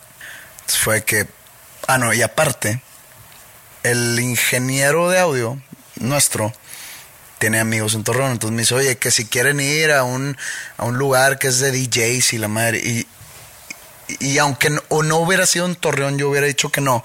Pero en Torreón como que yo tengo un mal historial de salidas. Como que siempre que he salido en Torreón, siempre acabo un problemado. Ya sea este porque me alarman de pedo, porque me peleo, o por este, yo tengo, yo tengo como que específicamente en Torreón. Sí, sí, sí. Entonces. Tienes más haters en Torreón. Eso es no, lo que no, estás no, no, no, es de haters, sino como que nada en contra de la gente de Torreón, pero como que en la fiesta les entra algún tipo de no sé qué hay en el agua que, se convierten de repente en algunas personas en violentas. Como en todos lados debe haber, ¿no? Pero no sé, he tenido la mala suerte que siempre que salgo en Torreón, o cuando salía en Torreón, porque bueno, aparte llevaba mucho tiempo de no ir, siempre salía en problemado. Siguiendo con la tradición de quedarme ya en el hotel, post show, le digo a, a mi ingeniero de que no, la neta yo no jalo. Y nadie jaló. No, pues vámonos al hotel. Llegamos al hotel, estamos en el lobby, y acá hay quien se a su cuarto, y de repente vemos gente como que en el lobby saliendo de un salón, era un hotel pues muy grande, en smoking, ¿no? Entonces se me cruza la, la idea de volver a crashear una boda. Sí, la boda de Quique. Como la boda de Quique en Morelia hace un par de años. Entonces le digo ahí a, los miembros, a algunos miembros de mi banda que, que, si quieran seguirle, de que qué, crashamos o qué. De que no, pues que no sé qué. Y ellos no fueron a la Guayaquique en Morelia, porque se fueron a dormir. De que no, es que qué pena, de que no pasa nada, güey. Si nos corren, pues nos corren. Sí. Pero es que ve cómo estamos vestidos. Y yo, otra vez, no pasa nada. Si nos corren, nos corren. Sí. Y pues yo traigo aquí a mi personal manager, ¿no? Que es el que va y que si nos corren, él es el que le dice al gerente que no hay problema o que si nos podemos quedar aquí, de que alejaditos nomás. en la mesa de niños o en la mesa de músicos. En la mesa de los músicos, que siempre está al lado del baño, ¿no? Entonces llegamos y entramos como si nada, que fue la, de la peor manera que pudimos haber entrado. Entramos como si fuéramos invitados. Y nos fuimos directo a la barra, ¿no? De que, oye, pues... Y empezamos a sentir miradas. De señores, sobre todo. Pues digo, alguien está pagando la boda. Sí. Para esto, pues ya veníamos tomando, ¿no? O sea, nos quedamos un rato en el camerino post-show. Ahora yo, yo ya no tomo antes del show ni durante. Entonces, este, esas señales de maduras, maduración de mi parte. Y creo que beneficia el show. Beneficia el show. Pero bueno, post show ya empiezo, me sirvo mi primer trago, empiezo, entonces yo ya venía ambientado, ambientado.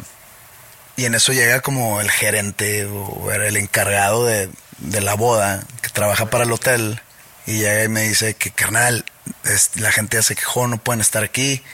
Y yo, ah, ok, de que nomás veníamos a ver si se podía. Si no se puede, nos vamos todos. Y yo les digo estos güeyes, güey, al chile fuga y como que nos sacan por una puerta por atrás y ahí nos para otra vez el güey dicen pero si quieren le puedo decir al- al- a los novios quién eres y a ver qué dicen y a mí nunca me gusta usar esa, esa ¿Sabes, sabes quién soy? o sea, nu- nunca jamás he usado esa credencial en ninguna situación. Ni para conseguir lugares, ni boletos, ni entradas, ni, ni trato especial, ni nada, jamás. Se me hace lo más perdedor del mundo el de que no sabes quién soy o qué. O de que habla, di que vas conmigo y entramos. Jamás.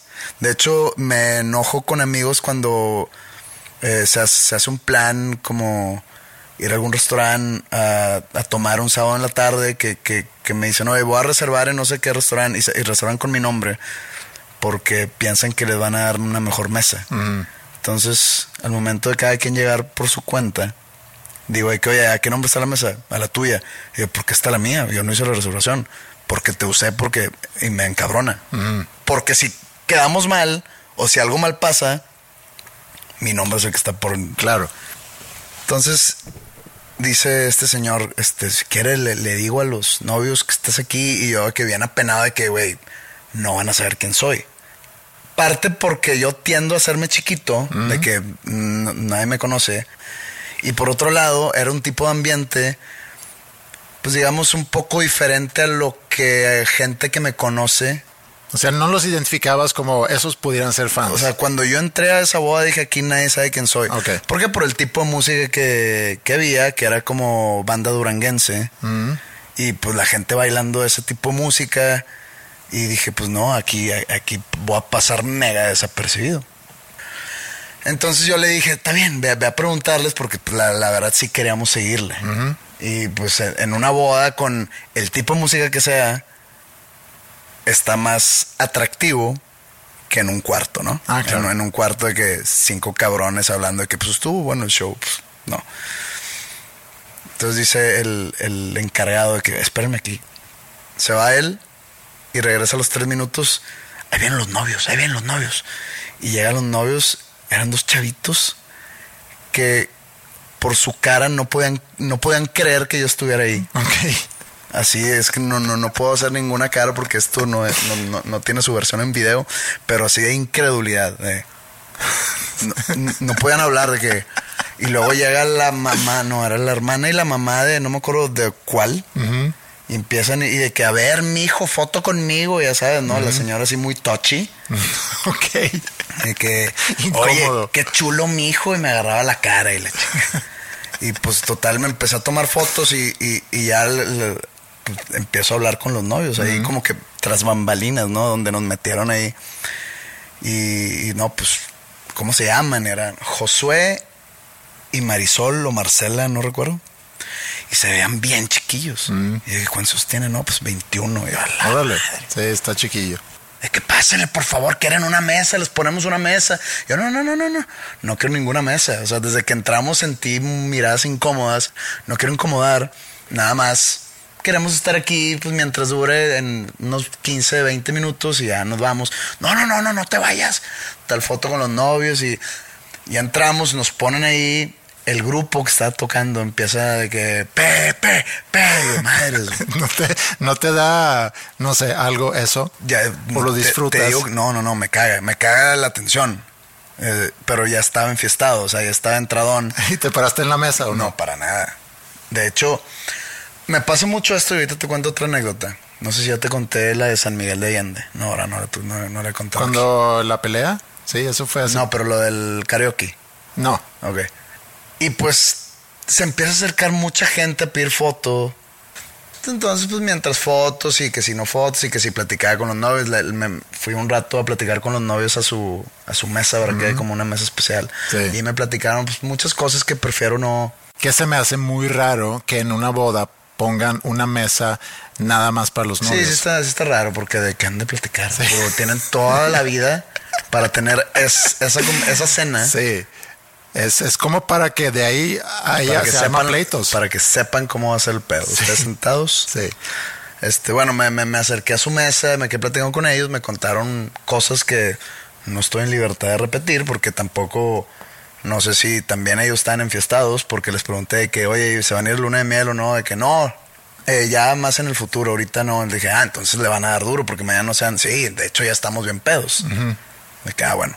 Entonces, no sé si me confiaron cosas en su peda Que bajo circunstancias normales. no me habían contado. Entonces no soy nadie yo Para contar, porque Sí. no sé si ahí haya, haya presente, hubiese estado presente alguien que nos está escuchando ahorita y van a decir, ah, pinches. pues, no voy a contar. Me contaron ahí cosas y llegaban las tías, ¿no? De que, a ver, mijo, pues no sé quién eres, cabrón. Pero pues todo el mundo te está tomando foto. A ver, tómate una foto conmigo. Pues todo, mu- muy, buen trato de la Sí. gente. Y pues ya había, eh, esta ya era la segunda vez que yo hacía algo así. Es que me da risa. O sea, viene alguien que no. Pues yo no sé quién eres, cabrón, pero tómate una foto conmigo. ¿Qué después de esa foto? Mira, aquí hay foto de Con alguien. cabr- con alguien. Sí, no sé, no sé. Bueno, Y pues digo, es la segunda vez que hago esto de, de, bodas. caer a una boda sin invitación en una, en, en una ciudad extraña para mí. Que es divertido. O sea, puede ser una tendencia, se puede repetir. se puede hacer sin problema. Yo no tengo ninguna bronca. Lo agarran como si fuera un meme y pues no, o sea, nada más mi banda y yo queríamos seguir tomando. Sí. Y estaba la opción de caer a esa boda, así como estaba la opción de la boda de Quique en aquel show en Morelia. Si hubiéramos incomodado a alguien, nos hubiéramos ido. Pero bueno, acá es- en, en esos dos casos estuvimos invitados. Pues suena que agregaron valor a la fiesta. sí, porque luego siguió la tomadera y me estaban pidiendo que cantara una canción. Que si hubiera sido en otra circunstancia, o sea, digamos, otro tipo de música, porque no conozco ese tipo de música. Era, pregunté, dije, no, pues banda sinaloense. No, es duranguense. Y, yo, y la diferencia es, y no me sabían, no me supieron decir la diferencia. No sé si era la borrachera o no sé, pero no, o- y si me la dijeron no la entendí. Pero pues no sabía yo ninguna canción de ese género. Entonces dije, pues voy a quedar mal. Aunque si lo hubiera hecho, porque me cayeron bien los novios y me cayó bien la gente, dije, pues, para que sepan que cantó de la chingada. Otra Entonces- vez, minimizando. Entonces, pues yo seguí ahí, ¿no? Y de repente, pues bueno, güey, pues de perdido ven a- al, al al baile. Ajá. Y pues la neta, yo soy muy tímido en ese aspecto. Pero pues ya con unos cuantos whiskies encima, porque está tomando whisky. Y con el, la presión de, de mis compañeros de banda, pues acabamos ahí, ¿no? Entonces fuera, y ya estando allá, de que a ver, haz un paso, yo, pues bueno, sin la noción de que alguien me puede estar grabando. Es aquí la- lo, lo peligroso de este asunto. Sí. Eh, me la pasé bien. Durante el bailongo duró dos minutos. También de que la víbora de la mar o eso de que, a ver, todos atrás de Pepe y la banda, la banda, o sea, la banda, los que estaban tocando, era de que, que Pepe lideré. Y yo, pues bueno, güey. Pero qué peligroso. Sí. Qué peligroso que tú estar en tu pedo haciendo algo X y puede alguien estarte grabando todo el tiempo y salir en las noticias al día siguiente. Está muy cabrón. ¿Y no había ningún ciego en la boda?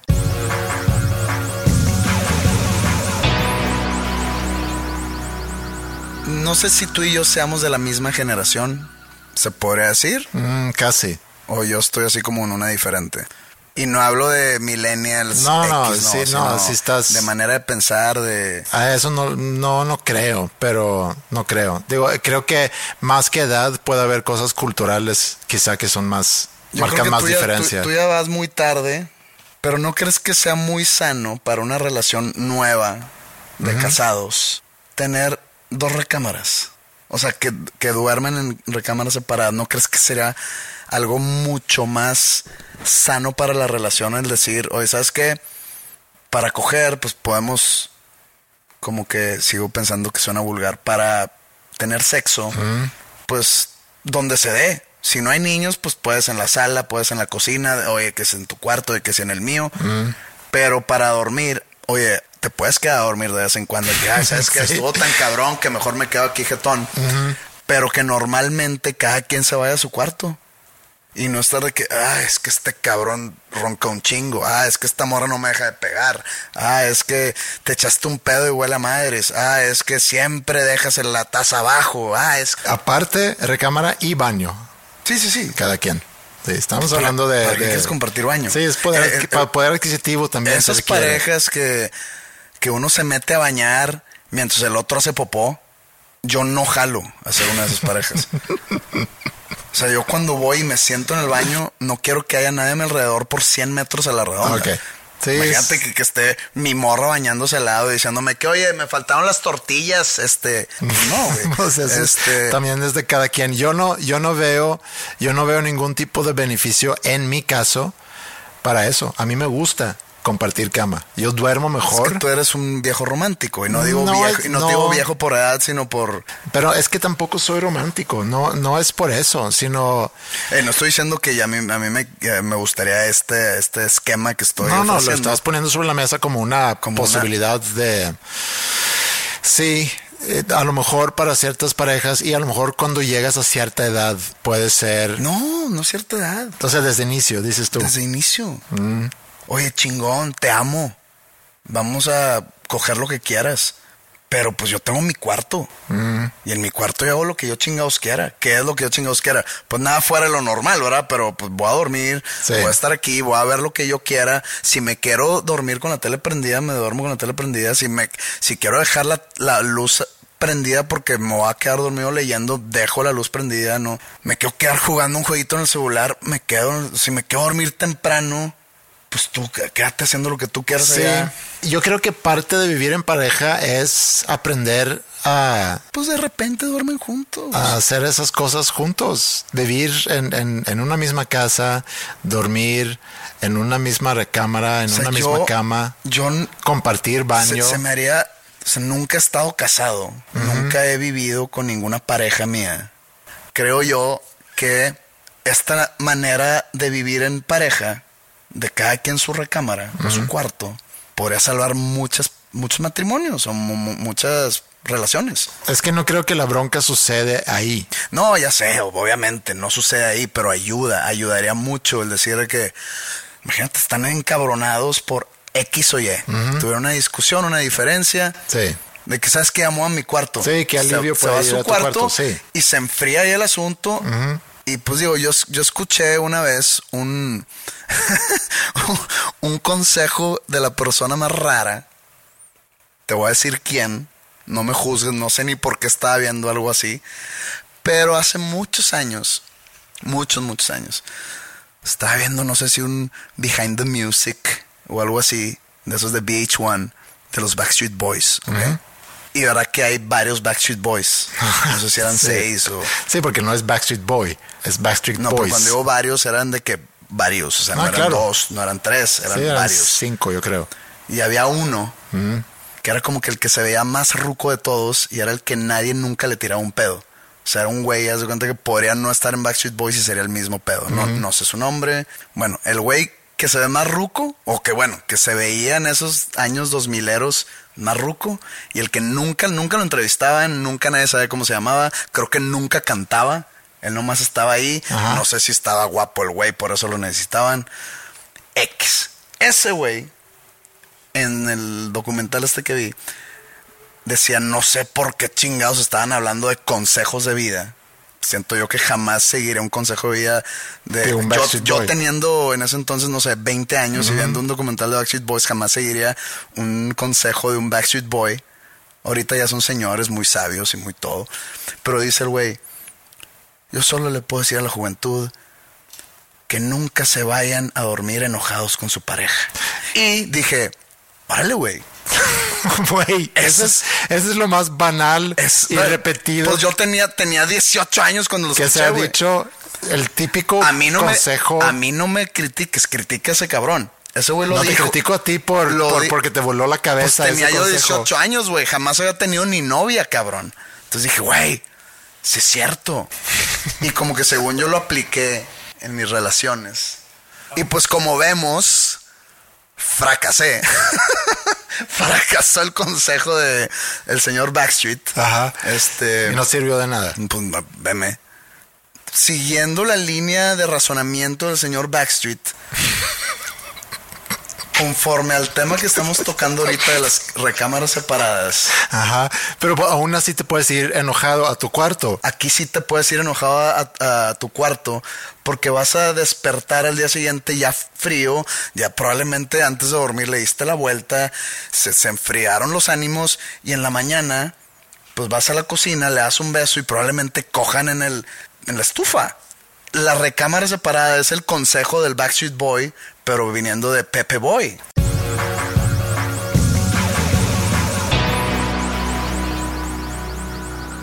En la semana que sigue, pues ahí vemos, ¿no? Sí, ahí veremos. Chance no hay, chance sí.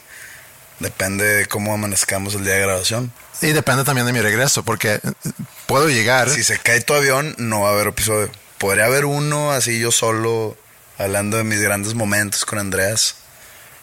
Pero, pues espero y no.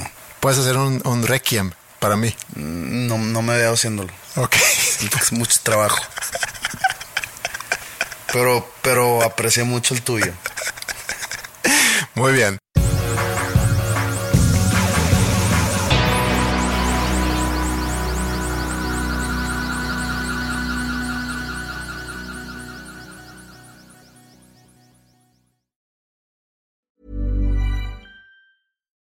Botox Cosmetic, out of botulinum toxin A, FDA approved for over 20 years. So, talk to your specialist to see if Botox Cosmetic is right for you.